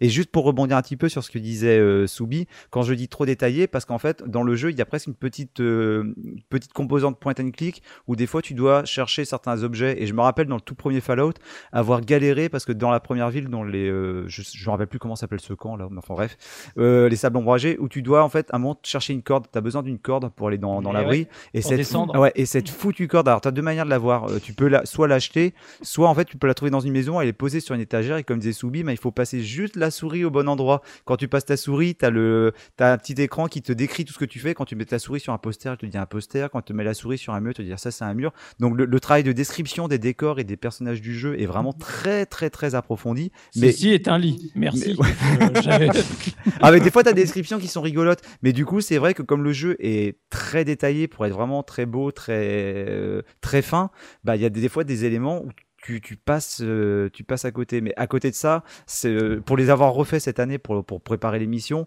je trouve que le jeu n'a pas du tout vieilli. La seule partie qui a un petit peu vieilli graphiquement, c'est finalement quand tu dialogues avec certains personnages où du coup, t'as des modèles 3D qui apparaissent, où tu vois les visages.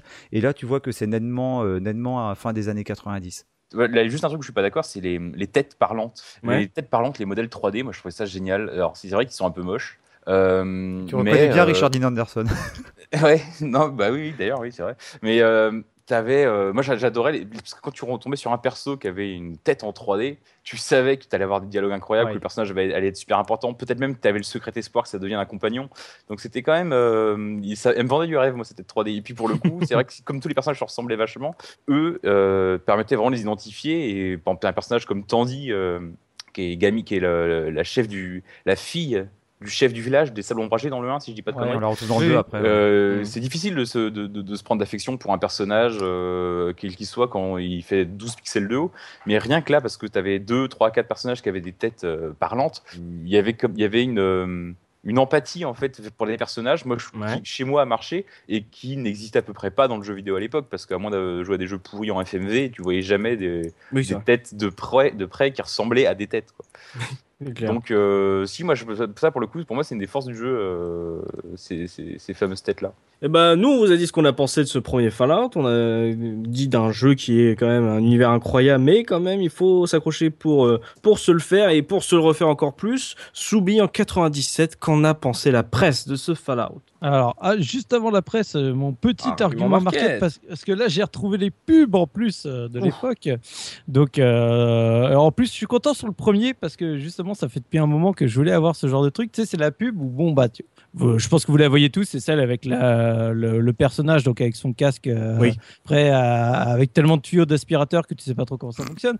Mais du coup, qui est, euh, qui est très joli, donc qui est, est présenté comme artwork et avec donc euh, en haut. euh, le premier jeu de rôle de l'ère dans une ère post-nucléaire, pour Mhm. te mettre tout de suite la couleur, sachant que bon, je pense qu'il y en a eu quand même quelques autres avant, Bah, Il y a eu notamment. Westland, par exemple, qui est- Voilà. par hasard, Mais par les bon, mêmes mecs. on- Oui, on en- on n'en parlera pas. Mais par contre, c'est celui où dans l'argument market se fait uniquement en citant les magazines de l'époque. Et c'est ça que j'adore dans, Ah oui, c'est génial. de market. Donc tu as Qu'a dit Jeu Actu? Pardon. non. Donc tu as justement euh, joystick où, où ils te disent voilà euh, 90% méga méga star joystick, un véritable petit bijou. Tu as chez Gen 4 où on te cite justement euh, meilleur jeu de rôle jamais créé sur ordinateur avec la note de 5 sur 6. Donc tu vois ça tombe bien comme ça je balance les notes. Oui, c'est bien. C'est Et, bien. euh, et voilà, du coup, on te met les trucs. Et donc, ce qui est intéressant, c'est que justement, comme j'ai les citations, je me suis dit, bon, alors essayons de les retrouver dans le texte quand même. Oui, voilà, mais ça tombe bien, j'ai les deux tests. Super. Bon, alors je dois avouer que pour joystick, j'ai jamais retrouvé. hein. Alors, Oh. euh, je, je vous invite à le lire. Moi, j'ai lu deux fois intégralement le test. J'ai pas retrouvé un véritable petit bijou. C'était dans les previews. Dans les previews. ouais. Ouais. J'ai lu les previews, je l'ai pas retrouvé non plus. Ah, mais il l'avait dit au euh, café. euh, Ouais, mais ce qui, ce qui se passe en plus, c'est vrai, ce qui se passe comme ça, c'est que t'as l'éditeur qui appelle le journaliste et qui dit alors qu'est-ce que vous allez mettre dans votre test? Et le, le rédacteur en chef a peut-être dit bon, on va dire que c'est un véritable petit bijou et ils l'ont mis sans même lire le texte. C'est- C'est c'est complètement possible. hein. Donc, euh, je vous invite à. si jamais je suis passé à côté, on sait jamais parce que les tests sont assez, assez longs, euh, prévenez-moi. Mais en tout cas, sur le joystick, je l'ai pas retrouvé. Par contre, j'ai retrouvé sur Gen 4. J'y reviendrai après parce que je trouve ça très fort d'art. Alors, du coup, chez Gen 4, on a un test si- signé par euh, Thierry Falcoz. Donc, euh, bon, tout le monde, euh, tout le monde connaît Thierry. On sent que c'est, tu vois, c'était le gros jeu du mois hein, parce que le test, il fait 9 pages. Bon, la la, première page, la première page, c'est une page de escroc. Mais quand même, derrière, tu as 8 pages euh, hyper complètes sur le jeu, donc où ils Hmm. te décrivent tout, mais vraiment tout, tout, tout le jeu euh, dans sa globalité. Tu as quelques petits tacles sur Diablo euh, par rapport à la création du personnage euh, qui m'a Hmm. bien fait rigoler. Hmm. Et tu as l'avis de 5 testeurs de Gen 4 Ah, dans le test. Donc euh, pour qu'il y en ait 5 qui se mettent dessus, ouais, c'est le gros jeu du mois. C'est c'est qu'il n'y avait rien Voilà. d'autre à foutre à côté. Quoi. Ça sent le vécu, Euh, ça. À cette époque, il y avait quand même du lourd à côté. hein. Je me rappelle plus les jeux exactement qui sont sortis, mais il y, avait quand même, euh, il y avait quand même quoi faire. Donc, euh, Ouais, ouais. c'était vraiment un jeu qui a, qui a bien marqué. En gros, ça redit un peu tout ce qu'on a dit euh, dans les points positifs, que ce soit bah, justement l'histoire. On te décrit bah, justement, as deux testeurs qui disent qu'ils ont eu la sensation de pas vivre du tout la même histoire, en tout cas le déroulé, Mm. que ce soit complètement différent et que ça les a vraiment marqués. Tu vois, quand ils se racontaient finalement leur expérience de jeu, Ouais. donc on te dit voilà, c'est pas manichéen, c'est non, non linéaire, ça on te le met en long, en large, en travers. Il y a quelques petits encadrés justement sur le, sur le, le doublage, parce que bah, il y avait des grands noms, comme on disait, euh, Oui. donc euh, Mike Gaver et, et Ron euh, Perlman, Ron du Perlman, coup, ouais. à, l'époque. Donc c'était quand même des noms. euh, non négligeables, donc on t'en parle un, un peu aussi. Et du coup, par contre, c'est c'est assez marrant parce que du coup, pendant tout le début du test, c'est C'est trop bien, c'est trop bien, c'est trop bien. Et finalement, ce que je trouve dommage, c'est que le test termine par tous les défauts, c'est-à-dire la multitude de bugs, Mm. tous les problèmes que tu as avec tes PNJ. Ou alors Thierry, alors là, je vous invite à aller lire le test, il se lâche, ça, ça vaut son pesant de cacahuètes. Et voilà, je, trou- je trouvais ça dommage finalement d'avoir un test aussi euh, costaud et de terminer sur euh, du coup un, tu vois, une note, euh, une note négative comme ça. Mais oui, ça, ça termine en demi-teinte le, Oui. un, un test qui pourtant était élogieux. Quoi. Mm. Voilà, pour un test qui était élogieux. Alors, juste pour retrouver donc la, la petite citation, euh, donc euh, je, je rappelle, chez, je- euh, chez Gen 4, c'était le meilleur jeu de rôle jamais créé sur ordinateur. C'est dans l'opinion de Cédric que ce texte apparaît, Ouais. où c'est écrit Fallout s'inscrit comme le meilleur jeu de rôle jamais créé sur ordinateur, liberté d'action et d'évolution du personnage, mission multiple, monde attrayant, graphisme sublime, tous les ingrédients sont réunis pour en faire un jeu d'anthologie. Malheureusement, trop de bugs, déplacements, bulles autour du personnage, répétition des dialogues et une interface parfois pénible lui retire son statut de jeu mythique et en font simplement un soft exceptionnel. C'est déjà pas mal. Bien joué Interplay, bien joué. J'ai une anecdote qui a, rien à- qui a un rapport lointain, je vais vous le faire en 10 secondes. Ouais. Euh, mon, mon- mon- le rédacteur en chef de, de JV, Bruno Penn, avant ça, bossait pour un site internet. Il avait fait une preview de Duke Nukem Forever et il avait dit ce jeu déjà culte rien que pour son retard. Aïe, aïe, aïe, aïe. Et sur, et sur la pochette du jeu, ça finit, mais regardez derrière votre boîte du jeu, c'est écrit Ouais. déjà culte. Oh, merde. Merci Bruno, ça restera à la postérité ça. Mais c'est- Mm. C'est pour ça que j'adore ce genre de citation et que je voulais vraiment, depuis le début de l'argument market, trouver enfin l'occasion où j'avais le texte et le, et le test à côté pour véritablement comparer ce qui était dit. Quoi. Et donc là, pour le coup, bon, ça, ça reste encore bien, tu vois, c'est pas Oui. trop, trop détourné, mais ça m'a fait sourire. Quoi. Et j'a- j'attendais justement des trucs comme Duke Nukem Forever où tu sens vraiment que la phrase est prise, mais tu prends juste les deux mots et tu sors complètement de son contexte le truc. ça. Et euh, donc voilà, bah pour, euh, pour terminer, il y a aussi l'avis donc de Thierry qui a fait le test. Sa durée de vie, une cinquantaine d'heures. son univers original, son système de combat et son aventure non linéaire font de Fallout un incontournable du jeu de rôle. Si vous avez détesté Land of the Lore 2, puisque c'était euh, le gros RPG d'avant, euh, pour la qualité médiocre de ses graphismes et boudé Diablo pour la trop grande part euh, accordée à l'action, le jeu d'Interplay doit être votre prochain achat. Seule une poignée de bugs et quelques défauts de finition prix Fallout de sa sixième étoile. Personnellement, je recommence tout de suite le jeu avec un nouveau personnage. Mais ce, Voilà. qui est, ce qui est d'un coup bizarre quand il dit durée de vie de 50 heures, quoi. C'est euh, Oui. durée de vie de 50 heures, je recommence parce qu'il y a tellement de choses à faire. Donc la durée de vie, enfin. Oui, c'est Et donc toujours. à- gros jeu, quoi. Voilà. Après, quand tu lis dans les tests, justement, ils ont essayé de, de se dire, estimons la durée de vie du jeu. Alors, Mm. t'en as qui disent, bah, du coup, euh, c'est 40 heures, d'autres c'est 100, d'autres c'est encore plus. Enfin, c'est. Mm. Dans un des tests, je sais plus c'est lequel, ils disent, bon, alors, on- a fait une moyenne, on dit que c'est 80. C'est à peu près sur laquelle on s'est mis d'accord entre tous les testeurs. Ça m'a consensus. voilà, ça m'a beaucoup fait rigoler. Et euh, donc voilà, donc il a une note de 5 sur 6 euh, du Mm. côté de, euh, de Gen 4. De Et chez Joystick, donc il a une note de 90%, comme euh, on le disait dans, dans la pub. Et euh, du coup, pareil, c'est un test où. En soi, le, jeu, tu sens qu'ils ont vraiment aimé. Pareil, euh, chez deux rédactions, il n'y a aucun souci, ils ont adoré le jeu. Le- L'intro euh, est assez rigolote. Euh, C'est toujours encore une petite intro de l'escroc, mais euh, il se pose la question de savoir comment a été un peu déclenchée cette, cette troisième guerre mondiale. Et du coup, as une petite, je, vous- je vous la cite parce que je trouve ça euh, rigolo. Peut-être que cela a un rapport avec euh, les turlutes de Clinton. Oh. Peut-être pas du tout. Vache. C'est un peu daté, hein, comme. euh, C'est clair, de ce coup, de ce coup, tu sais qu'on est dans le rétro gaming là. voilà, je, je, pouvais- je voulais vous la dire parce que c'est, tu fais, ok, bon, euh, c'est, pour- pourquoi pas Maintenant, je pense que ça passerait très mal. D'ailleurs, je crois que sur jeuxvideo.com, il y a eu un souci il y a pas longtemps sur ce genre de phrase un peu chelou. Oui, c'est ça. Oh, Donc euh, bon, c'était juste pour dire, vous pourrez aller voir. Et donc, bah, juste quand même pour euh, terminer, il y a un truc qui me fait et qui m'a fait hurler de rire dans le dans le test, c'est qu'ils passent leur temps à dire non, mais surtout, allez pas trop sur les sites internet pour pas vous spoiler l'histoire, l'univers. Faut vraiment que vous découvriez Mm. le jeu par vous-même, machin. Enfin, ils te font tout le laïus Ouais. là-dessus. Et t'as un petit encadré tips jeu.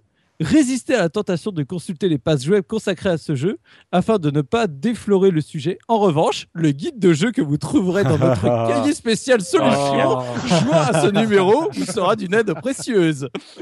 C'était Alors- beau cette tentative. Les mecs, ce jour-là où ils ont écrit cet encadré, ils ont essayé de sauver la presse papier. quoi. C'était leur tentative pour sauver la presse papier. Et puis ça n'a pas marché, mais. euh, Petite tentative quand même, hein, euh, beau jeu. J'ai envie de dire beau jeu, les gars.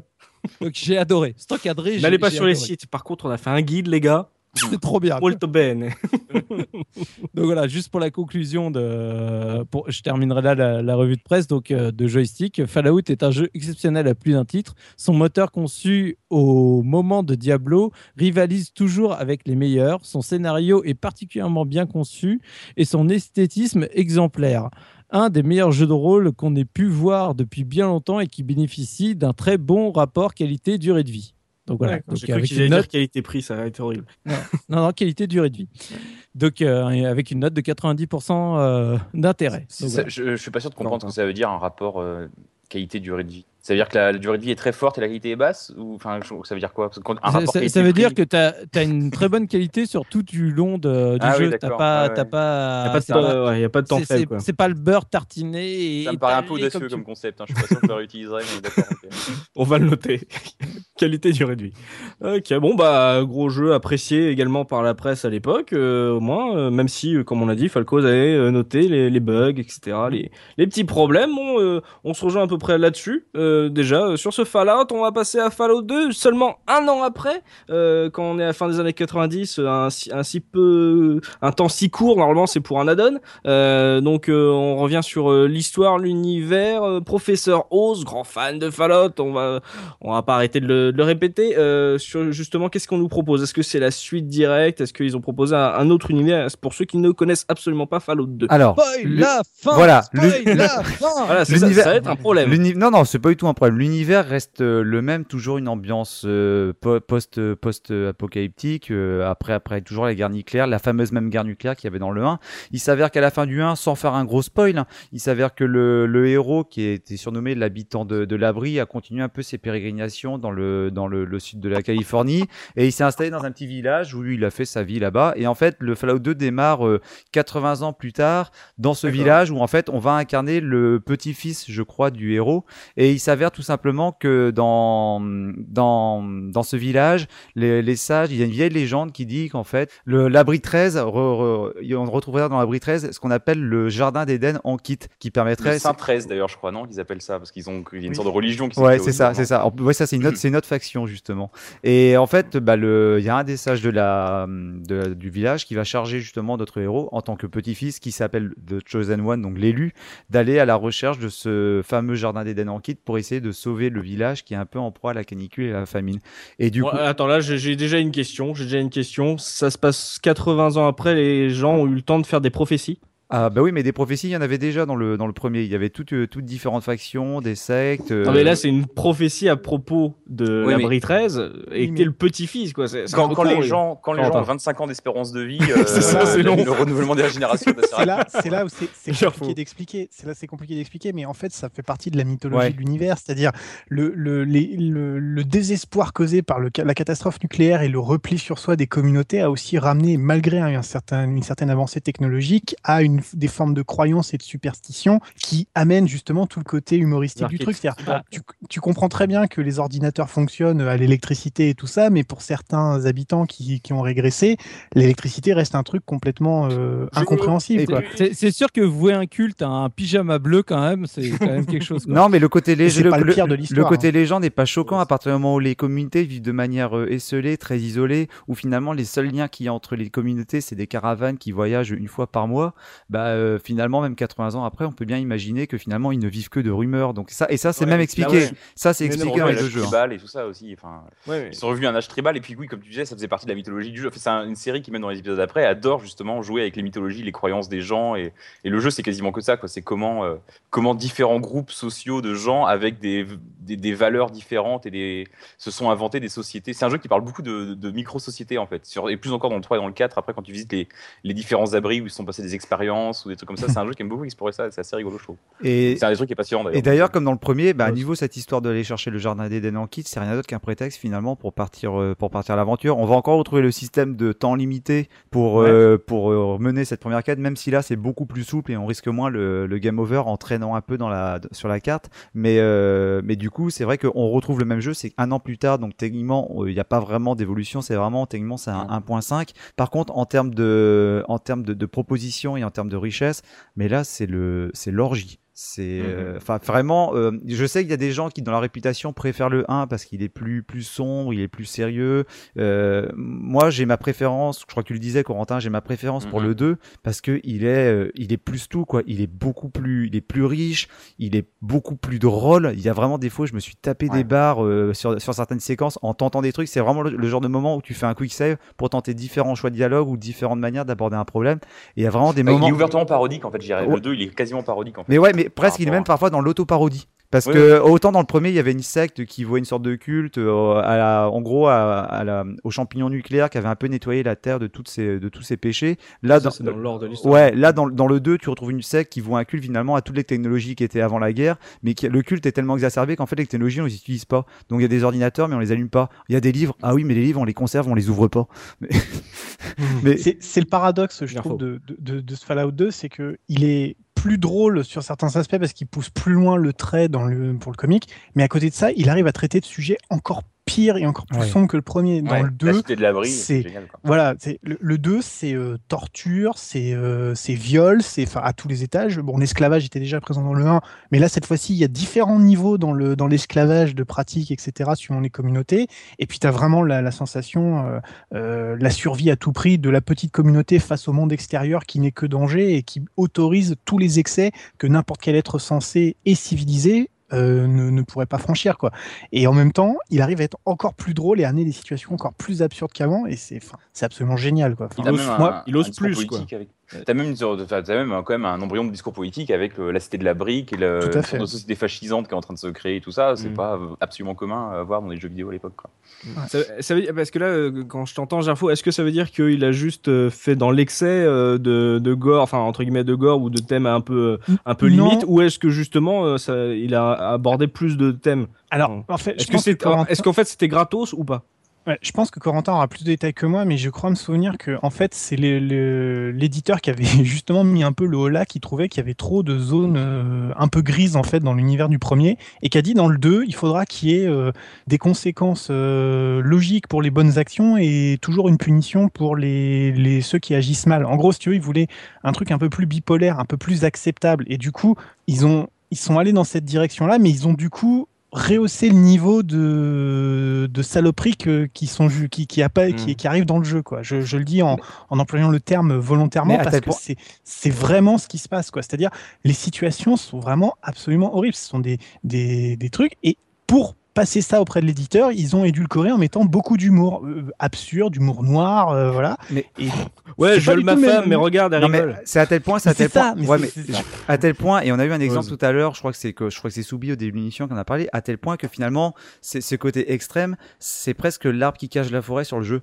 C'est-à-dire qu'il y a beaucoup de monde qui connaît ces possibilités, des possibilités totalement euh, extrêmes, voire glauques dans le dans le jeu. On parlait tout à l'heure de se marier, de prostituer sa femme, de Mhm. tourner dans un film porno. C'est des exemples que que, que l'on cite et ils existent. Et ils existent dans le jeu, ils reviennent souvent parce qu'il y a un côté un peu sulfuré qui c'est ça. Mhm. Mais du coup, pour moi, c'est l'arbre qui cache la forêt parce que derrière, tu as, un système de jeu qui est devenu extrêmement riche, un, sex- un système de quêtes, de quêtes qui se croisent, qui s'entrecroisent les unes les autres avec une, euh, avec une, une, une profondeur que là, pour le coup, je connais pas de jeu actuellement qui euh, propose des quêtes qui sont aussi bien écrites, qui proposent un tel niveau de réalisation. Euh, quand je parle de niveau de réalisation, c'est vraiment différents moyens d'arriver à une conclusion et Ouais. pas forcément le même type de conclusion. Et euh, c'est vraiment dommage parce que finalement, on retient le côté sulfureux de certaines séquences où tu peux faire des trucs très violents ou des trucs vraiment qui sont pas du tout, euh, qui sont pas du tout bien euh, moralement. Mais derrière, t'as vraiment une, euh, un, un système de jeu qui a vraiment été amélioré et poussé dans ses retranchements. Il est, il, est, il est vraiment ambigu comme jeu. Il est très ambigu parce que tu, euh, déjà qu'avant tu, tu réussissais pas à prendre parti pour les différentes factions, mais là Mhm. tu réussis jamais vraiment à savoir si ce que tu fais est, est bien ou mal. Ouais. Ce, Ouais. Qui, ce qui est horrible, parce que pour résumer ta pensée, c'est qu'en fait, on, on fait des choix et parce qu'on connaît déjà un peu l'univers du premier et qu'on s'attache plus facilement aux populations qui se sont développées Mm. parce que l'histoire se suit, les conséquences sont beaucoup plus dures à admettre. Enfin, moi, je trouve que les choix sont beaucoup plus cornéliens, quoi. C'est super dur, quoi. Enfin, je veux dire, il y a, il y a des choix où ça rend le jeu dis- entre guillemets plus réaliste. C'est ça que vous disiez tout à l'heure, Ouais, c'est que et en plus- gros les, les solutions qu'on te propose sont Ouais. jamais très claires et que forcément c'est un peu tu tu tu tu serres les dents quand tu prends une décision parce que tu sais pas vraiment si ça va amener à une solution qui te correspond. C'est ça, ou alors tu, la, la solution qui va préserver un groupe, un petit groupe va avoir une très mauvaise conséquence à une plus grosse échelle, ou inversement, c'est-à-dire euh, des gens qui te sont très proches parce que s'ils sont au centre d'une quête vont être sacrifiés pour sauver un village de gens que tu connais pas, ou l'inverse. Et du coup, c'est c'est beaucoup plus euh, beaucoup plus difficile. Enfin, personnellement, émotionnellement parlant, je trouve qu'il y a beaucoup plus de choses qui te parlent ou qui te disent putain, si c'était un- une situation que je rencontrais dans la vraie vie, je détesterais avoir à faire ce choix. Il y a une, Moi, c'est euh, C'est ça. c'est ça que j'ai ressenti dans ce jeu. Il y a une séquence dans le jeu que j'ai trouvé, que j'ai adoré, euh, qui pour moi vraiment résume parfaitement l'évolution sur ce Fallout 2. C'est la séquence en fait, on arrive dans la ville de New Reno. Et euh, pour moi, c'est un, un de mes grands moments de jeu vidéo parce qu'en fait, c'est une ville un peu, euh, c'est une ville de gangsters avec des casinos et dans lequel en fait on trouve euh, une ville de mafia dans lequel on trouve quatre quatre grandes familles et en fait Ouais. que la possibilité dans le jeu bah, de prendre parti pour une famille ou l'autre. Et en fait, Mm. pour rentrer dans une famille, tu as plusieurs quêtes à résoudre. Sauf qu'en fait, bah, si tu veux gagner un peu d'expérience, si tu es un peu malin, tu vas comprendre que tu, il vaut mieux que tu essayes de résoudre un peu quelques quêtes dans chacune des familles. Et puis après, à la rigueur, tu vas choisir quelle famille tu veux intégrer en fonction, à la limite, de ta mentalité. Tu as une famille qui est plutôt bonne, tu as une famille qui est complètement... Euh, euh, t'as aucune famille qui est vraiment neutre, mais tu en as certaines qui peuvent te paraître un peu plus sympathiques ou plus rigolotes. quoi. Et ce qui est hallucinant, et c'est là que je me suis rendu compte vraiment de la du côté vertigineux du jeu et je me suis dit mais les mecs se sont défoncés pour écrire les quêtes. C'est que là pour le coup on a vraiment un, nœud.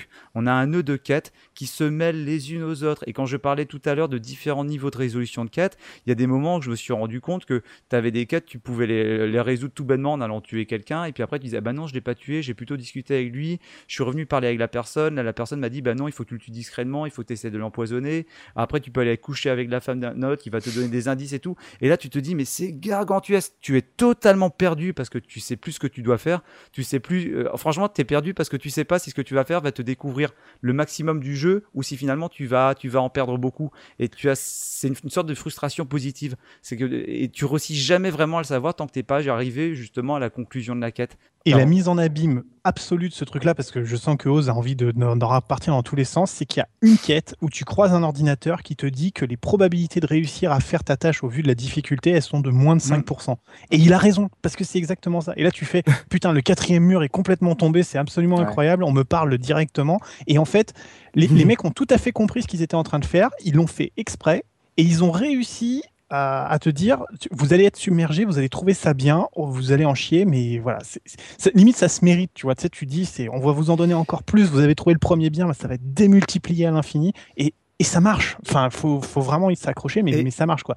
C'est- dingue. Il y a un truc parce que là, je l'ai et puis voilà, je l'ai redécouvert en le refaisant là cette année parce que j'avais envie de le refaire. Je savais qu'il y avait les, pa- les patchs, je les avais jamais utilisés. Les, euh, je pense que tu en parleras peut-être, Gerfo. Les patchs Ouais, rajoutent ouais, des choses qui n'étaient pas dans le jeu original ou qui étaient mais qui n'avaient pas pu être implémentées ou qui avaient été censurées. Et là, c'est là que je trouve que c'est hallucinant et en plus c'est très drôle. Alors c'est un mini spoil, mais pas vraiment. Il y a une séquence justement où tu peux, euh, tu peux discuter avec euh, avec des enfants et euh, en fait en discutant avec les enfants, les enfants jouent à la bataille, je crois, comme s'ils chassaient les extraterrestres.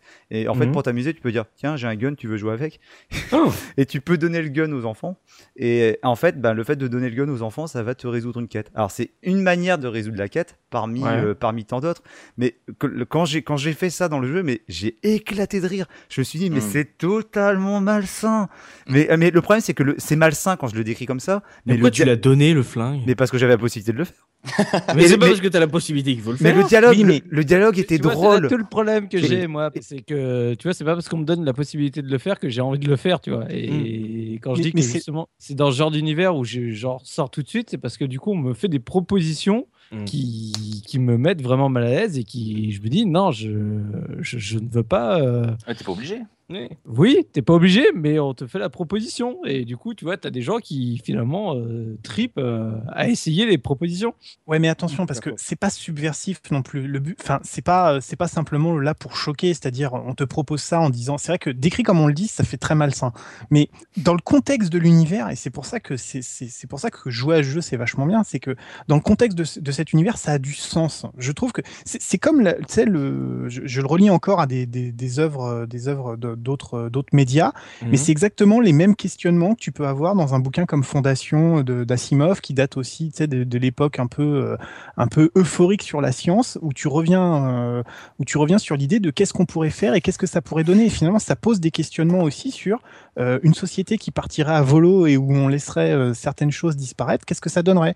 Et je pense pas que le propos du jeu c'est de faire de la politique, mais ils arrivent à intégrer des vrais questionnements dans un univers compliqué et qui a des résolutions qui nous semblent absolument absurdes ou qui te posent des problèmes du point de vue éthique, mais qui ont du sens. C'est-à-dire quand il y a plus d'eau ou quand il y a plus de nourriture, qu'est-ce que tu es prêt à faire finalement? Et parfois, c'est voilà l'accès à la violence chez les jeunes ou des trucs comme ça. Enfin, dans, dans cet univers-là, ça a beaucoup de sens. C'est absurde parce qu'en plus, les, les motivations qui amènent à cet univers-là, qui sont beaucoup au centre de, de l'histoire de Fallout 2, sont, sont présentées. Tu dis, Hmm. c'est vraiment stupide, c'est une histoire de pouvoir encore, etc. Et c'est- idiot.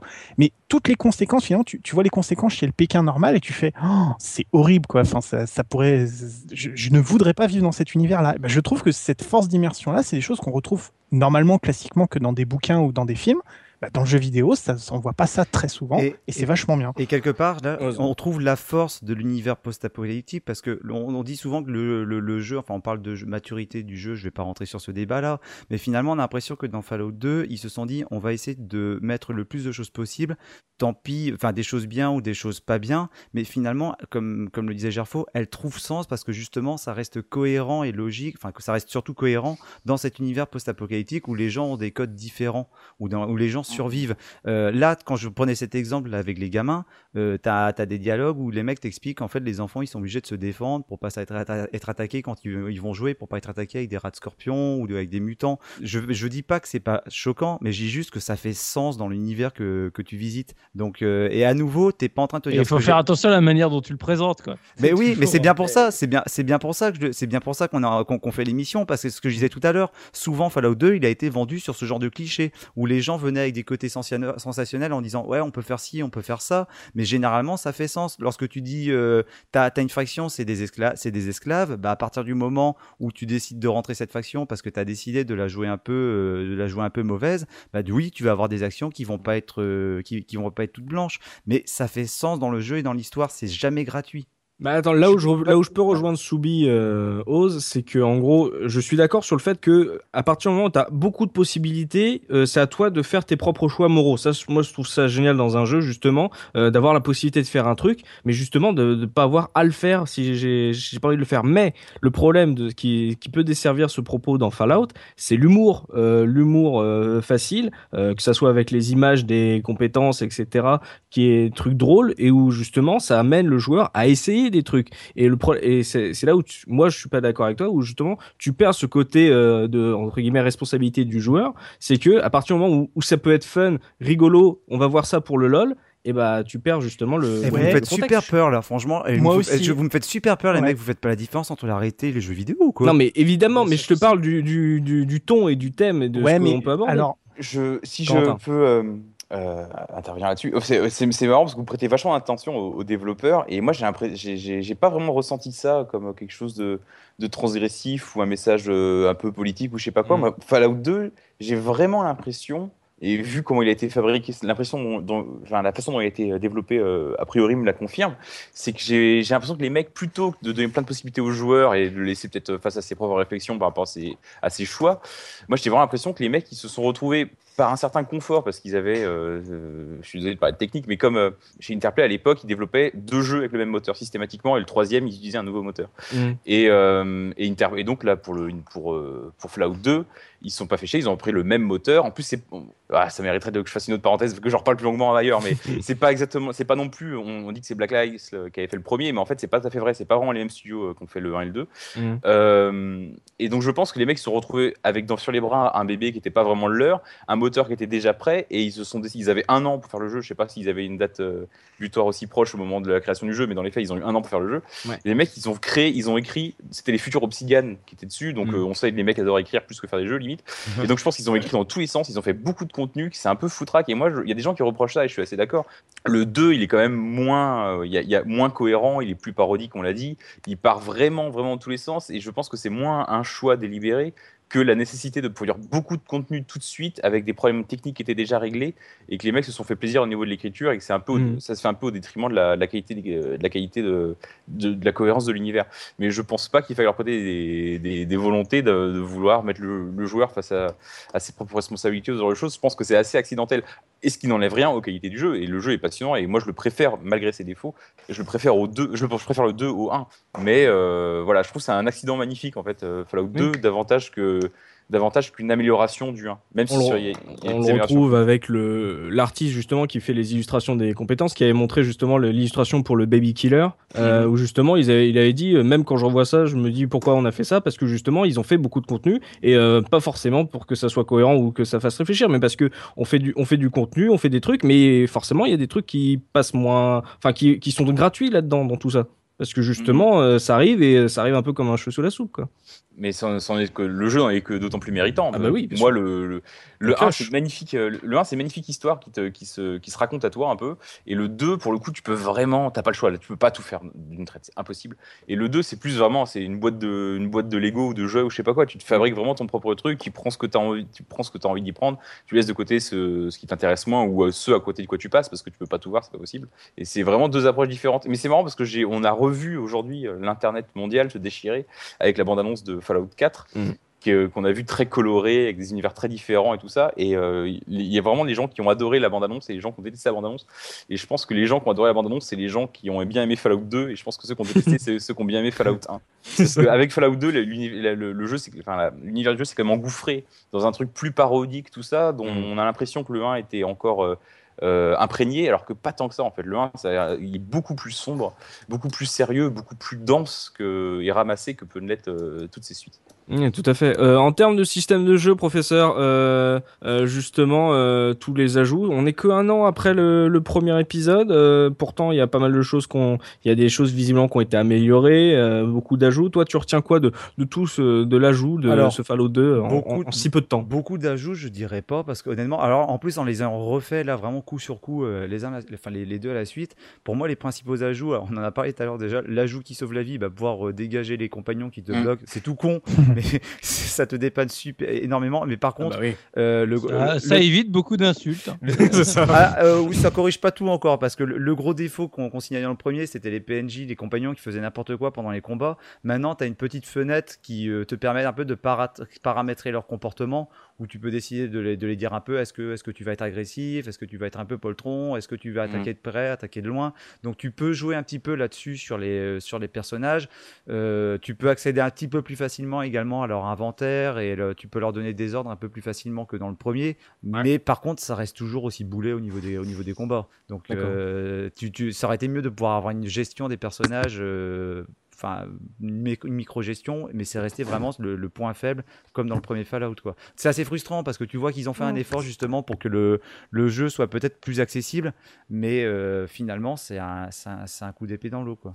Il y a, il y a- y a un Enfin. détail, un détail minuscule, moi, que je veux absolument citer dans les améliorations, qui est, je pense, qui est au niveau de, qui est, euh, qui est au niveau du fait de pouvoir pousser les PNJ, c'est le bouton qui permet de tout ramasser d'un coup. Parce qu'avant, Ah. tu tuais un mec et tu devais tout ramasser, transférer les objets de ton inventaire à son inventaire euh, manuellement, objet par objet. Et maintenant, as, dans Fallout 2, tu as un bouton où tu appuies et ça transfère tout son inventaire dans ton inventaire. Alors, oui et non. Oui non. non, c'est pas ça Alors, si, Ah, si. merde. Alors, je dis oui et non parce que si tu as le bouton, alors en anglais, bah, c'est all, tu cliques all et puis du coup Mhm. tu, tu chopes. Si par exemple il y a 80, il y a 5 revolvers, tu vas choper les 5 revolvers en même temps, tu plus à cliquer 5 fois comme tu le disais. Par contre, Mhm. moi j'ai déjà dit dans le 1, des fois je me mettais à poil dans la rue pour euh, les- les- laisser mes. tu fais ce que tu laisser- veux. laisser- hein. je laissais mes objets, je suis subversif, hein, j'assume. Je laissais mes objets importants dans la rue et puis j'allais euh, vendre tous mes objets pas utiles à- aux marchands du coin. Eh, tu, tu fais Mais- des lapsus ce soir, c'est assez violent. Mais, Génial. mais le, le problème, c'est que quand, dans, quand dans, ton, dans ton inventaire, par exemple, tu as, euh, je sais pas, mettons euh, 20, euh, 20 missiles que tu, euh, 20 missiles pour ton, ton lance-missile. Donc tu as Ouais. laissé ton lance-missile par terre et tu as laissé tes 20 missiles. Alors ils ont Ouais. rajouté un petit bouton qui te permet maintenant de mettre en surbrillance les objets interactifs dans le décor, ce qui est quand même plus pratique pour partir à la recherche des objets. Mais quand tu veux récupérer 20 missiles, bah, tu es obligé de cliquer. Enfin, moi, honnêtement, à moins que j'ai loupé quelque chose, tu, je suis obligé de cliquer 20 fois sur les, Ah les- oui, non, les c'est missiles possible, pour ouais. récupérer. Quoi. Donc, euh, Ouais. Bah après, c'est mais arrête de tout foutre par terre en même temps. C'est clair. voilà. c'est ça, t'es le seul mec qui pose, il court à poil dans le Westland, on n'a pas compris. Ah mon pauvre. Gerfo, toi justement sur le système de jeu, est-ce que comme Oz, tu trouves que ça n'a pas tant évolué que ça euh, Ah bah, non, 2? non, ça- non, non, c'est des- c'est du petit confort qui vient, qui est bienvenu, mais Ouais. euh, globalement, ça change pas, ça change pas énormément de choses. J'ai j'ai pas souvenir d'avoir eu un truc euh, qui disait, waouh, ça révolutionne complètement le truc.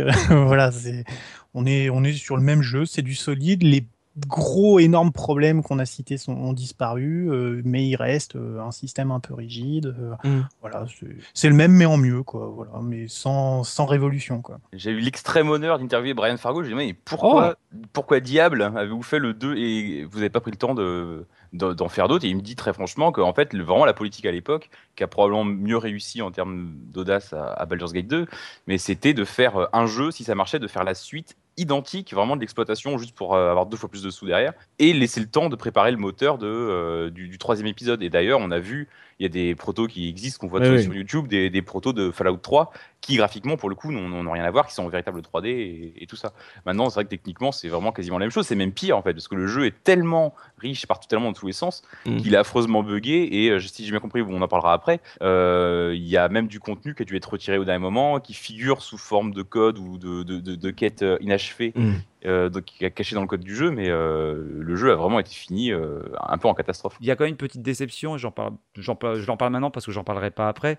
C'est au niveau de l'ambiance sonore. L'ambiance sonore était déjà très bonne dans le premier. Elle l'est toujours dans le 2, mais tout simplement parce que finalement c'est quasiment la même. Il y a, il y a pas de grosse grosse évolution sur les sur les thèmes musicaux ou sur les sur les bruitages. Ça fait toujours très bien le job. hein. Ça reste une très bonne une très bonne très bonne OST. Mais c'est vrai que lorsque j'avais lancé le jeu, je m'étais dit bah dis donc, euh, il s'est pas foulé là le Morgan. Euh, Corentin, justement, euh, le fait, tu as éventé le côté un peu euh, désespéré du premier Fallout, le fait que sur celui-là, justement, il y a une civilisation qui, qui commence vraiment à renaître euh, et que ça apporte plus de variété au décor, c'est un truc qui t'a plu, toi, dans ce deuxième opus? Euh, bah oui, comme je disais, moi, ce qui me, le 1, je l'adore. Je trouve que c'est une œuvre, euh, c'est vraiment une œuvre pour le coup, Mm. euh, avec un O minuscule. Tu vois, on peut se détendre par rapport à ce terme-là, mais voilà, c'est une œuvre. et euh, et le Fallout 2, euh, c'est vraiment un, un gros truc foutraque euh, qui est beaucoup plus réjouissant, je trouve effecti- effectivement. Et puis il y, a- il y a un fan service aussi qui est, qui est énorme. Enfin, c'est vraiment un jeu. Je, je peux pas imaginer que quelqu'un fasse le 2 sans avoir fait le 1 parce que tu Ouais. passes à côté de Ah tellement oui, de trucs. ah oui. Il y a tellement de clins d'œil, comme je dis. En fait, on parle des rencontres aléatoires. Dans le 1, il y en avait peut-être 3, 4, 5. Là, tu tombes sur. Il y a des bars où tu tombes sur. euh, le- les, les mecs ont été rejetés du casting du jeu. Et c'est des, mecs, euh, c'est- c'est des mecs qui avaient joué dans le 1, tu vois, et puis ils, ont pas voulu de moi pour le 2, ou je sais pas quoi. Et tu, tu tombes sur. euh, J'en sais rien, tu tombes sur. euh, un Le moment clin, donné, une le faille clin d'œil à. Sacré Graal. Oui, la référence à Sacré Graal, à à- au guide galactique, euh, avec la baleine et le pot de fleurs euh, qui sont écrasés dans le, dans le désert. Tu as le, la référence, mais dans l'autoréférence, je veux dire, à un moment donné, tu vas, comme je l'ai dit vite fait au début, à un moment donné, tu tombes dans une sorte de faille spatio-temporelle qui te ramène dans. Non, ça, je l'ai pas dit d'ailleurs. Qui te ramène dans l'abri dans le 1, Mhm. avant- à l'époque de, à l'abri de 13, à l'époque du 1, et en fait, t'appuies, tu touches un ordinateur et en fait sans faire exprès tu casses la puce d'eau. Et en fait c'est Ah. toi qui si, si je me rappelle bien c'est en fait c'est c'est sous c'est sous-entendu que c'est toi qui casse euh, qui, qui, qui entraîne en fait tous les événements tous les éléments euh, les événements qui vont se passer ensuite. Mais tout Un ça c'est pas canonique du tout en fait. C'est vraiment juste pour le clin d'œil juste pour la blague. Mhm. et euh, mais de manière plus canonique ce que j'ai adoré c'est pour me retourner au sable ombragé euh, 80 ans après. C'est fou de voir euh, parce qu'en fait la- les deux maps se, se croisent un petit peu. En fait le sud de la map du 1 c'est le nord de la map du 2 D'accord. T'as une petite bande, t'as 3-4 événements, 3, 3, 4 euh, lieux comme ça que tu redécouvres euh, 80 ans après. Et j'en profite pour parler des musiques, c'est pas le sujet, Ouais. mais on les a évoquées tout à l'heure. Je vais juste euh, effectivement euh, apporter de l'eau à ton moulin en disant que les musiques du, du jeu, alors c'est vrai que si dans le 2, elles sont- elles sont- c'est un peu les mêmes que dans le 1, peut-être même exactement les mêmes, je ne rappelle plus. C'est Mais euh, les musiques de Fallout, la BO de Fallout, pour moi, reste une des plus grandes BO de, de jeux vidéo. euh, alors que je, je parle bien de BO et pas de musique parce que Mm. c'est à moins des musiques que des bruits de carcasses, de, de tôle froissée ou de trucs comme ça. Mais elle est folle cette BO. C'est un peu mon regret. Enfin, le 3, ils s'en sont pas si mal sortis, mais c'est plus le même compositeur. et C'est C'est peu pas Morgan le pour seul le 3, truc ouais. que je concède au, le seul truc que je concède aux râleurs et aux vieux cons, c'est vrai que ça manque quand même un peu du Mark Morgan dans Fallout 3. Hmm, donc à vous écouter, messieurs, ça veut dire que euh, dans ce deuxième Fallout, euh, donc il y a beaucoup de références. Enfin, ça va plaire vraiment à ceux qui ont fait le 1, euh, mais en termes de narration et tout, il s'autorise beaucoup de choses euh, et il y a beaucoup plus de contenu entre guillemets euh, d'histoire que que dans le premier. Et dans le système, c'est la, la même chose. Donc c'est euh, en gros une suite décomplexée et euh, qui euh, qui se lâche et qui euh, et qui est un peu plus euh, encore plus drôle que, que le premier, moins côté terne et euh, donc euh, une suite à une suite qui visiblement vous a plu un an après quoi. Mm, mm. Parce qu'on peut regretter, c'est une époque fin des années 90, on peut regretter un deuxième opus si tôt euh, à l'époque, surtout sur PC. Oui. Je pense qu'on s'en rend pas compte, mais l'histoire a fait qu'on on s'en rend pas compte. Mais à mon avis, Fallout 2, c'était un- une sorte d'épisode de transition avant le 3, en fait. avant le vrai, la vraie suite qu'aurait été le 3. À mon avis, c'était un peu, c'était un peu le plan Mm, tel c'est qu'il ça. était conçu, quoi. Et sauf qu'en fait, du coup, on s'est arrêté là et on est resté sur notre fin pendant 7-8 ans avant de voir finalement le 3. Mais euh, le, le 2, je pense, avait pas la même ambition que le 1 et malgré tout, parce qu'il était, il est tellement riche, Mm. tellement drôle et tellement inédit dans ce qu'il propose que finalement, c'est génial. Je sais Ouais. plus ce que je voulais dire au début de ma phrase, mais je crois que c'était ça, près. Oui, oui, c'est qu'en gros, ça devait être un épisode de transition et finalement, on a- on- Mhm. ça a été un gros épisode et un épisode qui a, qui a marqué euh, euh, les joueurs qui l'ont fait à l'époque. Euh, donc nous, on l'a visiblement assez apprécié. Puis les, les thèmes ont été euh, intéressants pour nous, pour, malgré la- le, le peu de temps. Soubi, en 98, un an après, est-ce que la, la presse a été aussi tendre que nous? Euh, bah, ça dépend de qui. Ah. Alors, euh, justement, c'est là où c'est assez intéressant. Et moi, je me rappelle à l'époque, quand j'avais lu les tests du 2, que, qu'ils n'avaient pas été si euh, Mhm. Mm, mm. euh, amoureux du jeu que, que ça. Donc, euh, en fait, euh, je reviens quand même avant sur mon petit argument market, Ah bah oui. euh, parce que j'ai la pub de Fallout 2. donc euh, là, cette fois-ci, on retrouve bah, la- l'artwork du, euh, du deuxième, donc euh, avec euh, ce personnage sur fond, euh, on va dire euh, bleu, bleu-violet. Et donc là, tu retrouves donc euh, 80 ans après, l'aventure post-apocalyptique continue, deux fois plus vaste, encore plus glauque, deux fois plus de monstres. Tu vois, ça, c'est de l'argument qui fait envie, quoi. C'est, t'as, un petit encadré avec justement le, le gène d'or, euh, de, euh, généra- enfin, de, de gène 4 Mhm. Et le méga star euh, de joystick qui sont mis suite du meilleur jeu de rôle 98 et euh, t'as que des petits arguments comme ça qui font rigoler même si malheureusement la, le scan il- à chaque fois il me manquait un mot mais j'arrive à peu près à, retrouver les trucs. Donc t'as trois petites images à côté. Sillonner le monde euh, au volant d'une Chevrolet des euh, je suppose enfer ou un truc dans le genre. Transformer votre demeure en maison vu que ça commence par assez, je suppose chaleureuse. ça me fait rigoler. Et faites-vous de nouveaux, et là je vois pas le mot, mais vu la gueule du gars, je suppose des nouveaux amis. Et c'est un super mutant qui est en photo. Et tu vois, ça te donne trop envie, quoi. Donc j'adore ce genre d'argument parce que je trouve que ça ne correspond absolument pas au, au jeu dans le sens où on te, qu'est-ce qu'on te met en avant? Oui, c'est deux fois plus vaste, alors ça, ok, mais euh, encore plus glauque et avec deux fois plus de monstres, ouais, chouette. Putain, tu, tu- tu- tu- tu sens l'argument, enfin le, le market Mm. bah, pour le gamer, comme on se l'imagine euh, à chaque fois du côté des marketeux. Donc voilà. Et alors donc, comme je disais, bah, j'ai toujours euh, cette fois-ci deux tests euh, chez Joystick et chez Gen 4. Alors chez Joystick, euh, on retrouve une note euh, à 90% d'intérêt. Donc en Ouais. soi, euh, ça n'a pas bougé par rapport au premier. Mhm. Quand tu lis le test, bah du coup d'ailleurs, donc le, le test est sur 4 pages au lieu de 6 cette fois-ci. Ouais. Mais le test, la- le, testeur te dit voilà, bah j'avais j'avais vraiment adoré le premier, bah forcément j'ai replongé les deux pieds dedans et, et- et j'aime beaucoup. Donc voilà, euh, le, le, le test est, est, on va dire relativement sympathique. Il, euh, il Mm. casse pas le jeu ou quoi que ce soit. C'est vraiment, euh, euh, c'est dans la moyenne. Tu retrouves avec les plus et les moins. Donc euh, l'un des meilleurs jeux de rôle micro. Euh, scénario très bien ficelé et long, ambiance Fallout unique en son genre, donc dans les points positifs. Et en les points négatifs, forcément le moteur de jeu inchangé, puisque bah, Ouais. c'est vraiment le point euh, qui est le plus soulevé dans le test de joystick, c'est le fait que bah voilà, euh, le moteur a pas bougé. Techniquement, bah, on est toujours pareil, et le manque d'amélioration technique. Donc pour arriver, donc parce que tu sais, jo- joystick à l'époque mettait trois notes, t'as la 90% intérêt, t'as le design qui était à 85, et par contre technique, il est qu'à 68 sur 100. Parce que bah, voilà, tu as un an après, mais ça n'a pas beaucoup évolué. Euh, la conclusion du test de joystick, c'est euh, Fallout 2 est plus grand. Fallout 2 a une durée de vie euh, multipliée par 4, même si l'effet de surprise du premier volet est passé. Et malgré une certaine carence au niveau technique, ce jeu est probablement l'une des plus grandes réussites de l'année. Mhm. Au niveau des jeux de rôle micro, on retrouve l'ambiance du premier épisode avec un scénario encore meilleur et bien plus fouillé. Que demander de plus? Donc voilà.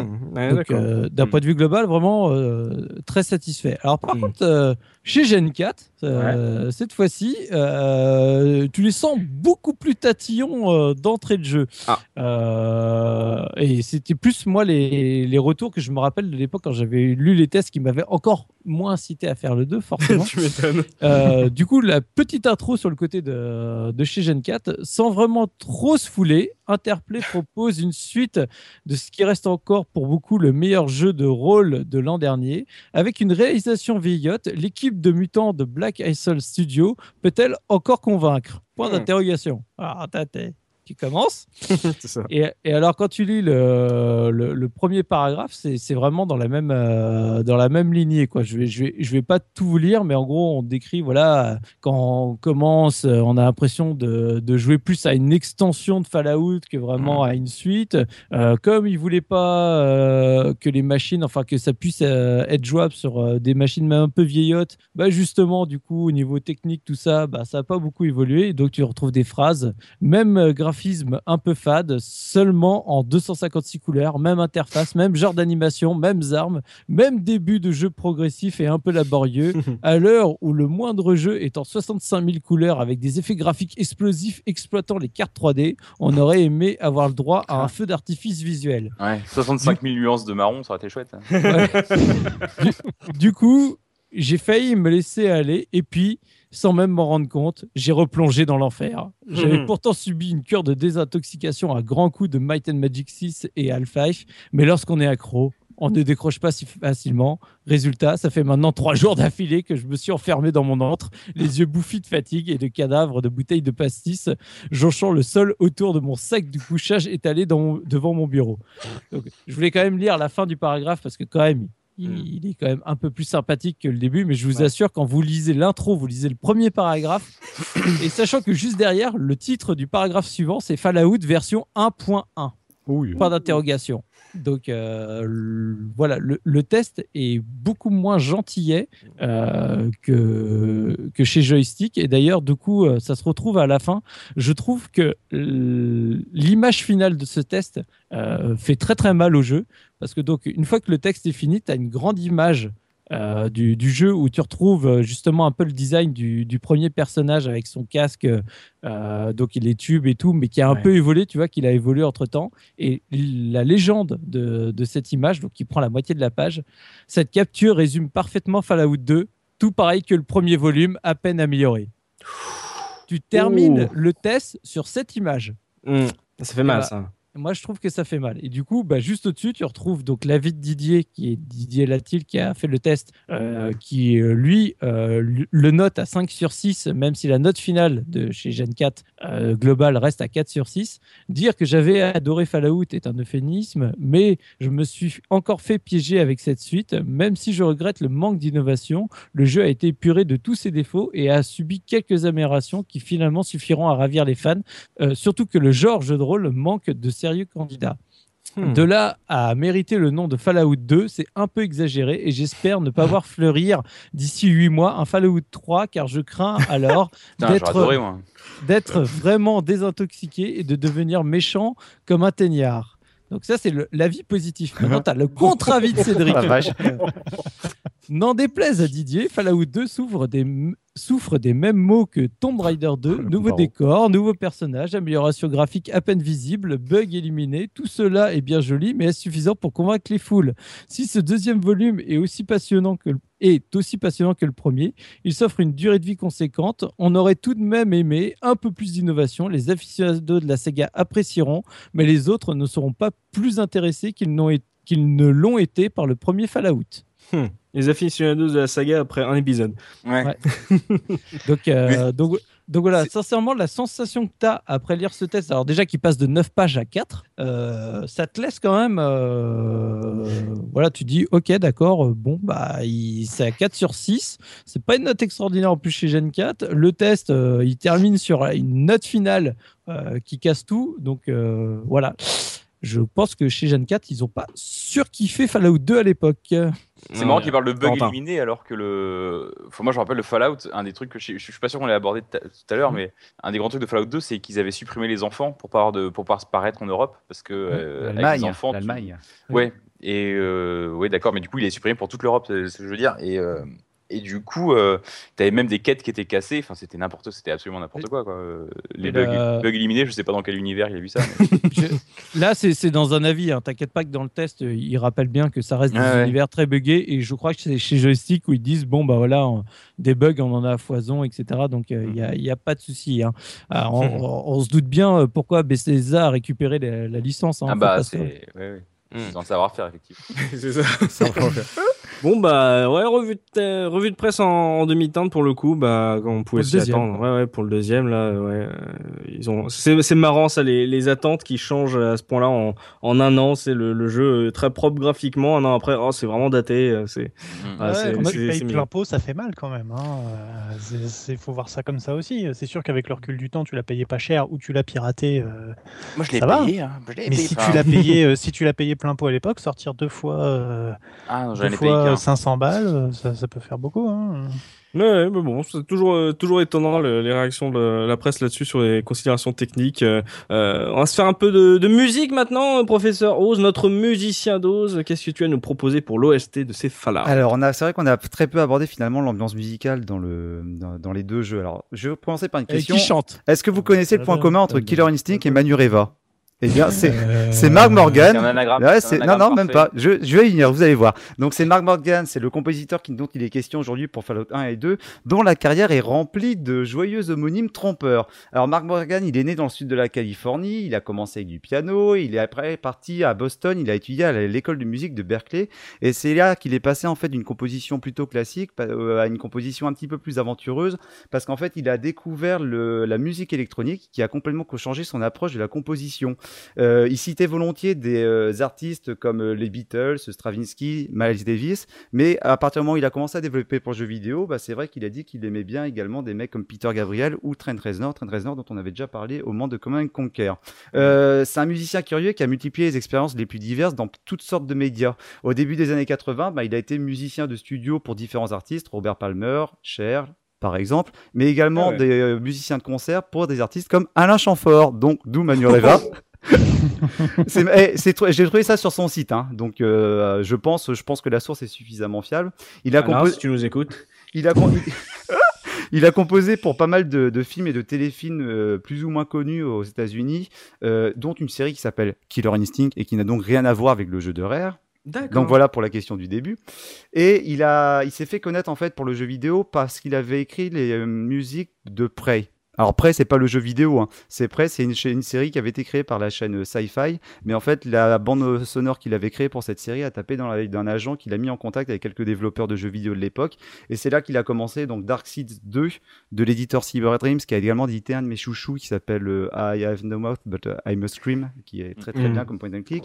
Les Descent 1, 2 et 3, Zorg Nemesis, Grand Inquisitor, et surtout, surtout, surtout, surtout, une euh, belle palanquée, donc Civilization, euh, Planetscape Torment et Fallout 1 et 2. Et il a également bossé sur Prey 2, voilà, pas la série, hein, le jeu qui est jamais sorti. hein. Bon, voilà. et plus récemment, on l'a vu, euh, on l'a vu crédité sur euh, Need for Speed Shift, sur Fallout New Vegas, mais il a pas vraiment composé. On a simplement repris les compositions de Fallout 1 et 2. Et évidemment, ben, sur Wasteland 2 qui est sorti il y a quelques mois, et sur euh, le prochain Torment qui devrait arriver dans quelques mois. Concernant son style sur les deux Fallout, bah en fait, comme le disait Corentin, c'est pas vraiment des, des musiques, hormis éventuellement les musiques qu'on entend au début, mais qui sont pas de, qui sont pas de, de Mark Morgan. On est plutôt dans des atmosphères. Ce sont surtout des ambiances où il mélange un peu d'électronique pour les rythmiques et des instruments acoustiques. Euh, pour Fallout, et on le retrouve également récemment dans Westland 2, euh, on entend de temps en temps une petite guitare acoustique un peu blousy avec un bottleneck esselé qui glisse sur, sur des cordes rouillées. Euh, je le fais de la manière très poétique, mais c'est vraiment comme ça qu'on le ressent lorsqu'on lorsqu'on joue au jeu. Et parfois, on a certaines compositions qui sont presque tribales ou orientales euh, pour accompagner en fait des pérégrinations dans les paysages désertiques. Pour les scènes d'intérieur, dans les abris ou dans les grottes, là par contre, on change complètement d'ambiance. On se retrouve avec des thèmes qui sont glauques, oppressants, étouffants et qui n'auraient rien eu à envier finalement dans un survival horror. Au niveau de la sélection musicale, ben, au début de l'émission, on a entendu l'intro de Fallout 2 qu'on doit à Louis Armstrong. Mhm. C'est pas souvent il y a du Louis Armstrong dans la case rétro, encore moins dans un jeu vidéo. Donc c'était la chanson. A Kiss to Build Dreams. Euh, J'ai mis dans la sélection musicale qu'on a entendu On. quatre morceaux. Pardon? Non, je crois. Il y a un on à la fin. Ah oui, c'était ça le haut, le haut bizarre que j'ai mis à la fin de mes notes. Bon, bah voilà. voilà. Alors, j'ai mis quatre extraits dans ma sélection musicale. Le premier extrait, c'est Brotherhood of Steel. C'est le thème, en fait, de la confrérie de l'acier que je trouve très intéressant parce qu'il est égrené d'une sorte de, de sirène d'alarme que l'on entend tout au long du morceau et ça représente bien, finalement, le côté oppressant qu'on a quand on se balade dans les zones désertiques du premier Fallout. Le C'est deuxième aussi thème. un- le nom d'un jeu sur PlayStation 2, mais je l'ai peut-être déjà le deuxième thème, c'est le thème de la carte, tout simplement, qu'on entend assez souvent quand on se balade entre les zones dans, la, dans le premier Fallout, parce qu'il est, il a un côté à la fois exotique euh, et aventurier. Euh, bah voilà. Et pour le troisième thème, c'est le thème de The Up, qui est une des grandes villes du premier Fallout, qui a une ambiance un peu du bled. Il y a un côté un peu euh, nord- nord-africain, euh, marché, ouais, bled, qui est très, euh, qui est très particulier, en fait, qui, qui est très vivant finalement. C'est à nouveau, c'est c'est un des rares thèmes un peu mélodieux de la de la de la de, l'OST mais qui est euh, qui remplit qui remplit bien son rôle finalement de rendre vivant la zone. Et enfin le dernier thème, c'est j'ai choisi City of the Dead qui est le thème que l'on entend quand on va dans la ville de Nécropolis, la ville des ghouls, qui est un thème qui est super flippant. Et ben voilà, tu nous promets de, de bien belles choses. On va s'écouter ça. On se retrouve tout de suite après pour les anecdotes de notre sémillant Gerfo.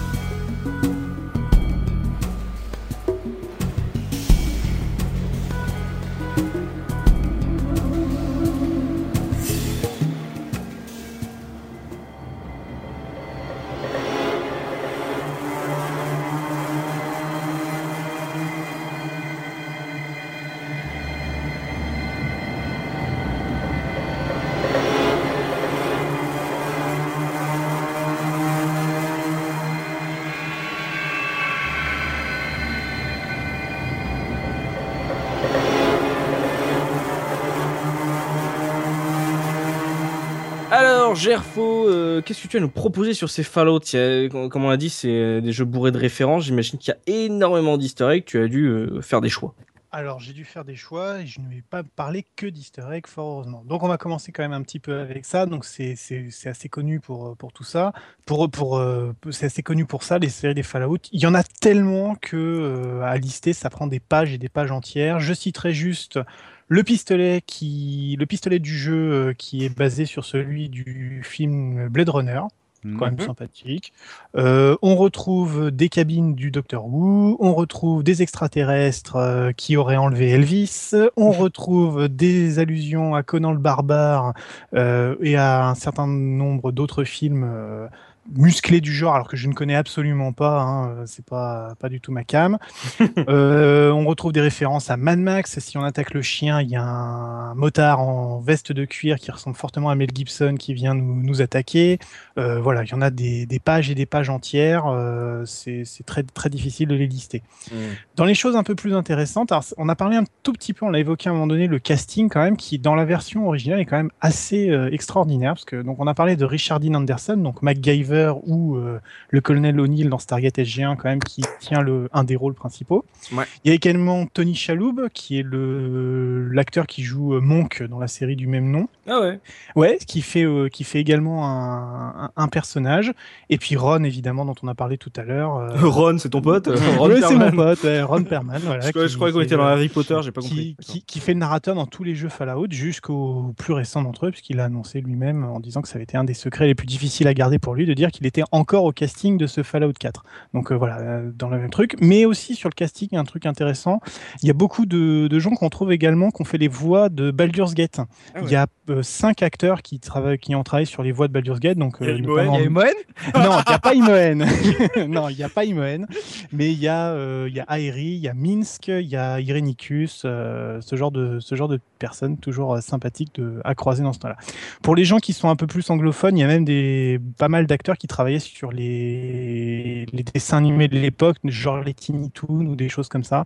Donc si vous avez regardé les Tiny Toons en anglais, vous reconnaîtrez peut-être les voix dans Fallout. Mais Dans Ouais, c'est à peu près hein, la même, même ambiance en plus. La- Voilà, c'est ça. la- la mère de, de Skinner dans Simpson qui fait la voix de Tandy Vieille dans Fallout 2.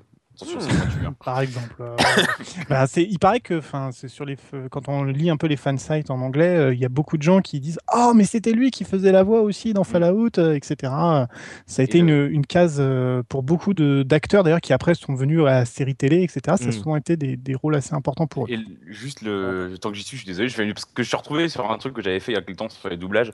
Et le celui qui joue, je crois, euh, bah, pas, pas le grand méchant, mais on va dire le grand super, ah, on va dire le grand méchant dans Fallout 2. Il est doublé par un mec qui, jouait, qui avait joué dans Beetlejuice, qui jouait le, le, le propriétaire de la maison dans Beetlejuice. Hmm. voilà, c'est tout. Petit, voilà, je termine là-dessus. Euh, niveau egg, un peu plus sur la communauté aussi. Alors, il y a dans les, toutes les rencontres aléatoires, parce que c'est vrai qu'on n'en a pas trop parlé, il y, a, il y a pas mal de rencontres aléatoires qui arrivent. Il y en a une qui est assez intéressante, c'est celui euh, du ce qu'on appelle la mort face aux villageois qui ne se lavent pas. Alors, euh, c'est la traduction un peu foireuse que je fais, hein, mais c'est comme ça que ça s'appelle.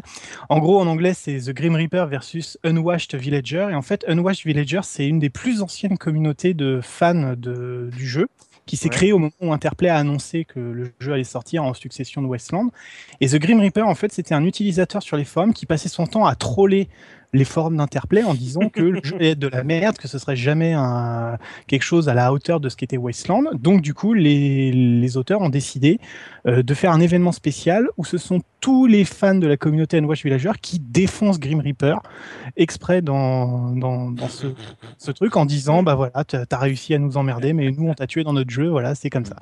Bon, voilà. Donc je sais pas si c'est un troll épique puisque du coup le mec a quand même réussi à apparaître dans le jeu, mais euh, voilà, c'est quand même. Et puis une petit, un petit dernier juste pour le plaisir, si vous activez les grosses icônes euh, sur, sous Windows en faisant tourner Fallout, euh, le pointeur devient la tête euh, d'un des programmeurs, Oui, oui, Ah, oui. Team Kane. Tim Kaine, ce qui est toujours rigolo, voilà. Donc euh, c'est assez. Ah, c'est vrai, j'ai vu cette icône traîner dans le répertoire du jeu, j'ai jamais compris à quoi Et ça même par Et défaut, ben, en fait, même par défaut, moi c'est mon icône de jeu pour Fallout 2. J'ai la tête de Tim Kaine. Oui, mais oui, ça me dit quelque chose. ouais. Alors c'est peut-être une question de résolution parce que voilà, le, normalement dans le code du jeu, il faut activer les, les, les icônes très larges, extra large sous Windows et au moment où on lance le jeu, le, au lieu d'avoir le pointeur classique, on a la tête du développeur. Donc euh, voilà. C'est anti-glamour. Voilà, c'est c'est le truc. Alors, bien évidemment, il y a beaucoup, beaucoup d'autres choses. hein. On peut pas évoquer tous les trucs. Hein. Des références à Sacré Graal, etc. Il y en a euh, le Magicien d'Oz. Il y en a, il y en a dans tous les sens. C'est limite. euh, on, on découvre presque un catalogue de ce qui s'est fait dans, dans tous les domaines entre les années euh, 60 euh, à 90. euh, Tellement c'est référencé dans, dans tous les sens. Il y a des trucs d'ailleurs que moi je connaissais absolument pas. Et tu peux du coup trouver ça un peu bizarre quand tu passes devant. Tu fais mais de quoi il parle? Ah oui, c'est un truc bizarre de qui s'est passé aux États-Unis cette année-là. Je comprends pas. Voilà. La traduction n'aide pas forcément Bon. après, en plus. En plus, ouais, En la plus, traduction ouais. n'est pas forcément, pas forcément simple. Et juste pour terminer, le, Ouais. Le break ultime du quatrième mur, c'est on peut trouver dans le jeu le guide de jeu de Fallout 2, Mm. qui est un objet qui donne le maximum d'expérience, le maximum de compétences, et qui permet de finir le jeu du coup sans, sans se poser de questions. Il est Ah. pas super simple à trouver, mais on peut complètement péter le jeu au lieu de se faire chier à rentrer des codes, etc. Il y a un objet qui est prévu pour pouvoir finir le jeu ultra rapidement, ce qui ne sert à rien, mais c'est toujours rigolo. Ah, c'est fun. je- ça. Je- Oui. J'en profite juste pour faire un tout petit aparté justement qui parle de, de péter le jeu. euh, tu vois, le Fallout, un, un truc que j'ai adoré euh, justement avec Fallout, c'est que tu vois, dans mon parcours de, de passionné de regarder les, les speedruns, Ouais. bah, ça a été un, un jeu qui pour moi m'a énormément marqué parce que tu sais, avais vraiment avant, je regardais beaucoup de speedruns sur Megamanix, sur tout ça qui sont des vrais speedruns, euh, j'ai envie de dire de skill, tu Mm. vois, où il faut, faut vraiment masteriser. Et ben Fallout m'a fait vraiment découvrir, ça a été le premier où j'ai découvert le, ce que j'appelle le speedrun euh, inventif, c'est-à-dire comment vraiment euh, chercher dans les failles du jeu le moyen de terminer le jeu en, en quelques secondes. Et comme c'est des jeux qui sont hyper permissifs à cause justement de tous les bugs, ça donne des speedruns que je trouve absolument magnifiques. C'est comme Morrowind en 14 minutes Ah oui. ou autre.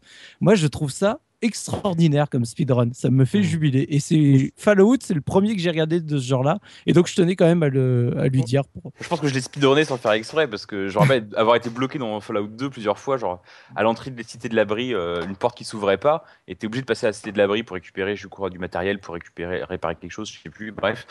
Euh, et je me rappelle avoir essayé vraiment de pousser le jeu dans ses retranchements en essayant de provoquer des, des bugs de sauvegarde, des trucs comme ça, pour réussir à passer cette porte, mais qui était pétée, quoi. Qui, je, je devais recommencer le jeu ou réussir à provoquer un bug plus gros encore qui me, qui me téléporterait de l'autre côté de la porte, quoi.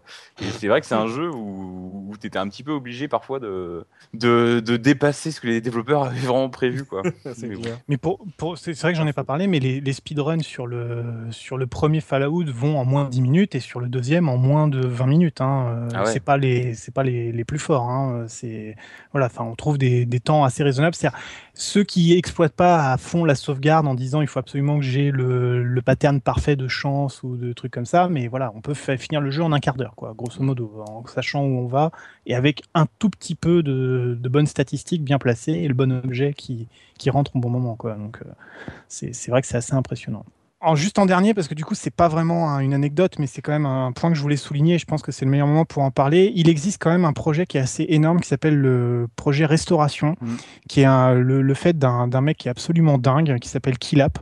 Euh, c'est un gars qui a commencé à travailler sur euh, une idée. Il voulait restaurer tout le contenu du jeu, qui n'a pas, surtout sur Fallout 2 en fait, qui n'a pas été sorti tout, par faute de temps et faute de moyens par euh, par les développeurs. Le gars Le jeu, il est déjà foutrax et l'autre, il va encore en rajouter. quoi. et bah pour te dire à quel point il en rajoute, c'est qu'il a commencé, il a sorti la première version de son de son travail en 2008 Ouais. et il a sorti la dernière version il y a un an. C'est vachement intéressant parce que il y a plein de choses qui sont restaurées, notamment par exemple une quête avec un orphelinat où euh, on se Mm. retrouve avec des enfants qui, alors justement par rapport à ce qu'on a dit tout à l'heure le côté glauque, on a des enfants qui souhaitent euh, s'en tirer sans avoir besoin de voler. Ils en ont marre d'être obligés de voler pour survivre et tu dois essayer de leur trouver une solution et tu leur construis une ville plus ou moins. Tu leur, euh, tu, le- tu leur donnes les premiers pas pour construire une ville où ils pourront vivre par leur propre travail. On parlait tout à l'heure de trucs. Ou alors tu peux décider simplement de les tuer tous, mais bon, ça c'est un autre problème. Mais voilà. Mais en gros, il y a, il y a plein de choses comme ça. C'est un travail assez énorme. Je conseille vraiment aux gens qui veulent essayer Fallout 2 de jouer avec ce patch. Il est super bien. Il corrige quelques bugs et il restaure le, vraiment du contenu en respectant vraiment l'idée des développeurs, parce qu'il va directement chercher dans le code les idées et il est, il est construit. Le, le patch est extrêmement respecté par la communauté et c'est vraiment, c'est vraiment extraordinaire le travail qui est fait là-dessus. Par contre, un petit conseil, euh, il bug encore avec la version, les traductions françaises du jeu. Donc, par contre, en Mhm. version anglaise, il marche nickel. D'accord, donc projet euh, restauration. Si vous avez envie d'en savoir plus, bah, jetez un œil là-dessus. La projet restauration. Euh, on va parler de pognon maintenant avec notre professeur Oz, justement, si on a envie de se reprocurer ces jeux. Et j'imagine que tu as une offre à demander à notre invité. Ouais, Corentin, on va pas parler en capsule, on va parler en euros. Euh, alors je sais que tu as les jeux, mais bon, on va imaginer que tu les as pas. Ou on va, alors, on va, ou alors on va imaginer que tu les vends. Alors euh, combien tu, euh, alors non, on va dire combien que tu achètes. Combien tu achèterais, mettons le, on parle en box, hein, en complet, le Fallout 1 et combien tu achèterais en box le Fallout 2 Euh, le 1, je- le 1, je pense que je serais prêt à mettre beaucoup trop cher parce que je, oui, notamment parce que je l'ai pas. Mais euh, je sais pas, je mettrais 20 euros. non, mais je, je pense qu'il vaut beaucoup plus que ça. Alors nous avons Dingo avec nous. Là.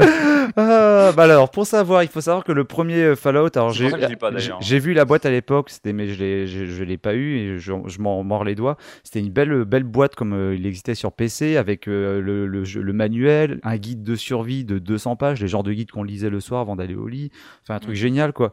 Et en fait, pour trouver cette boîte, c'est extrêmement rare, mais les rares tarifs que j'ai vus sur les différents sites, ça tournait au minimum à 80 euros et plus souvent à 100 euros.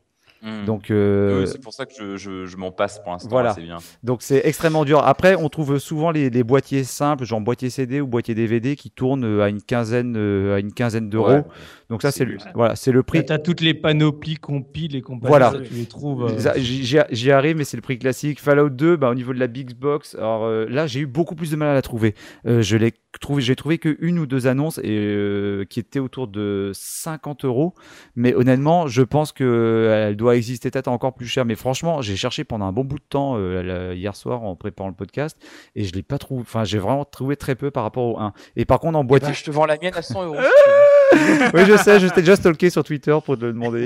Et euh, par contre, en boîtier simple, voilà, ça tourne aussi autour d'une dizaine et d'une quinzaine d'euros. Après, il existe plein de compilations, donc comme celle que j'avais pu acheter, moi. Donc, soit des compilations, il y a que Fallout 1, Fallout 2, parfois il y a le Tactics, ça tourne souvent autour d'une quinzaine d'euros. On trouve pas mal sur les sites d'enchères également des euh, versions de Baldur's Gate qui contiennent en plus le CD, le, le jeu premier, le premier Fallout qui tourne à une trentaine d'euros. Mais, mais, mais- On vous l'a mis là en plus, en bonus. Ouais, là c'est presque triste, c'est juste le CD. Mais, mais j'ai trouvé un prix de l'escroc assez faramineux. Euh, allez, je vous laisse chercher d'après vous pour le premier Fallout 1 euh, en box, la grosse box Fallout 1. Oh, 400 Oh, tu peux mettre le double. Oh non. J'ai Non. vu, j'ai vu une annonce sur Price Minister d'un mec qui vend, alors c'est sous blister, du premier Fallout, euh, donc Big Box, à 800 euros. C'est et ah, de l'espoir quand même. voilà et je me suis dit bon ok d'accord. port inclus ou pas? Euh, je crois que c'était frais de port, euh, frais de port inclus, j'espère encore, Oh, heureusement. Mais euh, j'ai hésité à envoyer un message. Je suis allé voir un peu les autres ventes du gars. Les autres ventes étaient relativement raisonnables. Mais par contre, le mec disait dans son commentaire, oui, c'est impossible de le retrouver dans cet état et tout. J'ai dit, bah en effet, si tu l'as laissé sous blister. euh, Enfin bon, après, comme le dit Souvi, souvent les blisters, est-ce que c'est des vrais, est-ce que c'est des faux? Bon, de toute manière, si vous voulez jouer au jeu, bah euh, vous savez tous très bien que ce soit par euh, Steam, par GOG ou par, euh, on peut trouver les. Alors, Alors, oui, il y a eu les soucis. Il y a eu les soucis récemment. ils ont disparu, ils sont réapparus. Mais n'empêche que euh, on peut les trouver. On peut quand même les. euh, il me semble qu'on peut les trouver à moins de 5 euros. Sur Ouais, Steam, moi j'ai racheté la collection en des solde, maths, peut-être, 5 euh, euros. Ouais, collection, là je vois, collection complète. Ouais, ouais. euh, Fallout 1, 2, Tactics, euh, Ouais. 20 euros. Ils sont très souvent, très souvent en promo les trois à moins de, Ouais, voilà. à moins de 5 euros. Ou gratos ou Google À une époque, Game. euh, sur GOG, il, était, il filait gratos même, effectivement. En fait, juste avant que, en fait, Bethesda a récupéré les droits, et juste avant que Bethesda récupère les droits, je pense que GOG, euh, peut-être pour Oui. les faire chier, euh, on, on, on file le jeu gratos pendant une semaine, un truc comme ça. Et d'ailleurs, je pense que le fait que Bethesda a récupéré les droits des deux premiers, ça me fait penser que quand le 4 sortira, moi je serais pas du tout étonné de voir sortir, comme ils ont fait pour Elder Elder Scrolls, une compilation de tous les jeux. Pour une compilation Mhm. euh, Fallout 1, 2, 3, 4. Euh, non, enfin 1, 2, 3, euh, New Vegas et peut-être. euh, Et Brotherhood of. Steel. Dieu nous en préserve. C'est tout pour la Voilà. russe Ouais, c'est tout, c'est tout. Bah c'est sur ces 800 euros qu'on va se quitter. C'est malheureusement la fin de ce podcast consacré aux deux premiers épisodes de Fallout. Mais vous pouvez bien sûr poursuivre cette discussion avec nous sur les forums de la case rétro.fr. On vous y attend, vous qui trépignez d'impatience ou pas par rapport à Fallout 4. Voilà, nous on est revenu sur la genèse. Euh, merci à vous messieurs d'avoir participé à cette émission. Merci à toi Corentin d'être venu avec nous parler de, de ces deux jeux post-apo là, de, et de ton euh, amour pour ce, ce genre que tu as découvert à l'époque. euh, et euh, tu, on a parlé au moins de, voilà, de, de Brotherhood. C'était pas mal. ça, c'est pour ça que je suis venu. hein. C'est vraiment parce que je fais partie du lobby des gens qui défendent. Non, j'ai jamais joué. Enfin, j'ai joué pas beaucoup, pas assez suffisamment, mais pour en parler. Ok. Et Je, je fais une petite pub d'ailleurs. Si vous avez, euh, euh, j'avais fait un dossier pour le magazine JV dans le numéro 11. Je sais pas s'il est encore en vente dans les, dans les, dans les anciens numéros ou s'il est en rupture de stock. Mais j'avais fait un gros gros dossier avec une interview de Brian Fargo et tout ça, sur la jeunesse des jeux et vraiment sur le développement et, et Mm. toutes les galères qu'ils ont eues que j'ai un peu évoquées pendant au cours de la soirée, là, de l'enregistrement, mais euh, de toutes les galères de développement qu'ils ont eues et euh, c'était assez, assez euh, rigolo et triste, mais bon, finalement, c'est une- c'est comme ça se termine bien, c'est une belle histoire. Euh, Donc, je pensais- Bravo à JV Le Mag, le magazine qui m'a redonné plaisir à lire la presse papier. c'est clair. Ah, bah, je leur dirai. Enfin, Mm. je le. je- ok, Qui, je- euh, si vous voulez lire l'interview de Fargo, je vends mon JV11 euh, 800 euros si vous voulez. Il y a pas de je problème, on l'échange s'appelle. contre un. ouais. c'est ça, je Contre- l'échange contre la Big Box. Et puis on, a, on aura sûrement que Corentin n'a euh, pas fait euh, Baldur's Gate. Voilà. Voilà. Voilà. Merci à vous, chers auditeurs, de nous avoir suivis sur ce podcast. On espère, on espère que vous avez passé un bon moment en notre compagnie, que vous a donné peut-être envie euh, de vous essayer à ces jeux, vous qui euh, êtes tentés par le, le quatrième opus. N'hésitez pas à partager ce podcast sur vos réseaux sociaux, à nous laisser une note, un commentaire sur iTunes, ça nous fera plaisir. On, nous, on va se donner rendez-vous dans 15 jours pour un nouveau podcast de la case rétro. Et si je me trompe pas, en plus, ça sera le dernier podcast de la saison 4. Donc euh, voilà, va pas falloir le louper. Donc d'ici là, n'oubliez pas notre slogan le rétro gaming est l'avenir des consoles next gen. Salut, salut Ciao.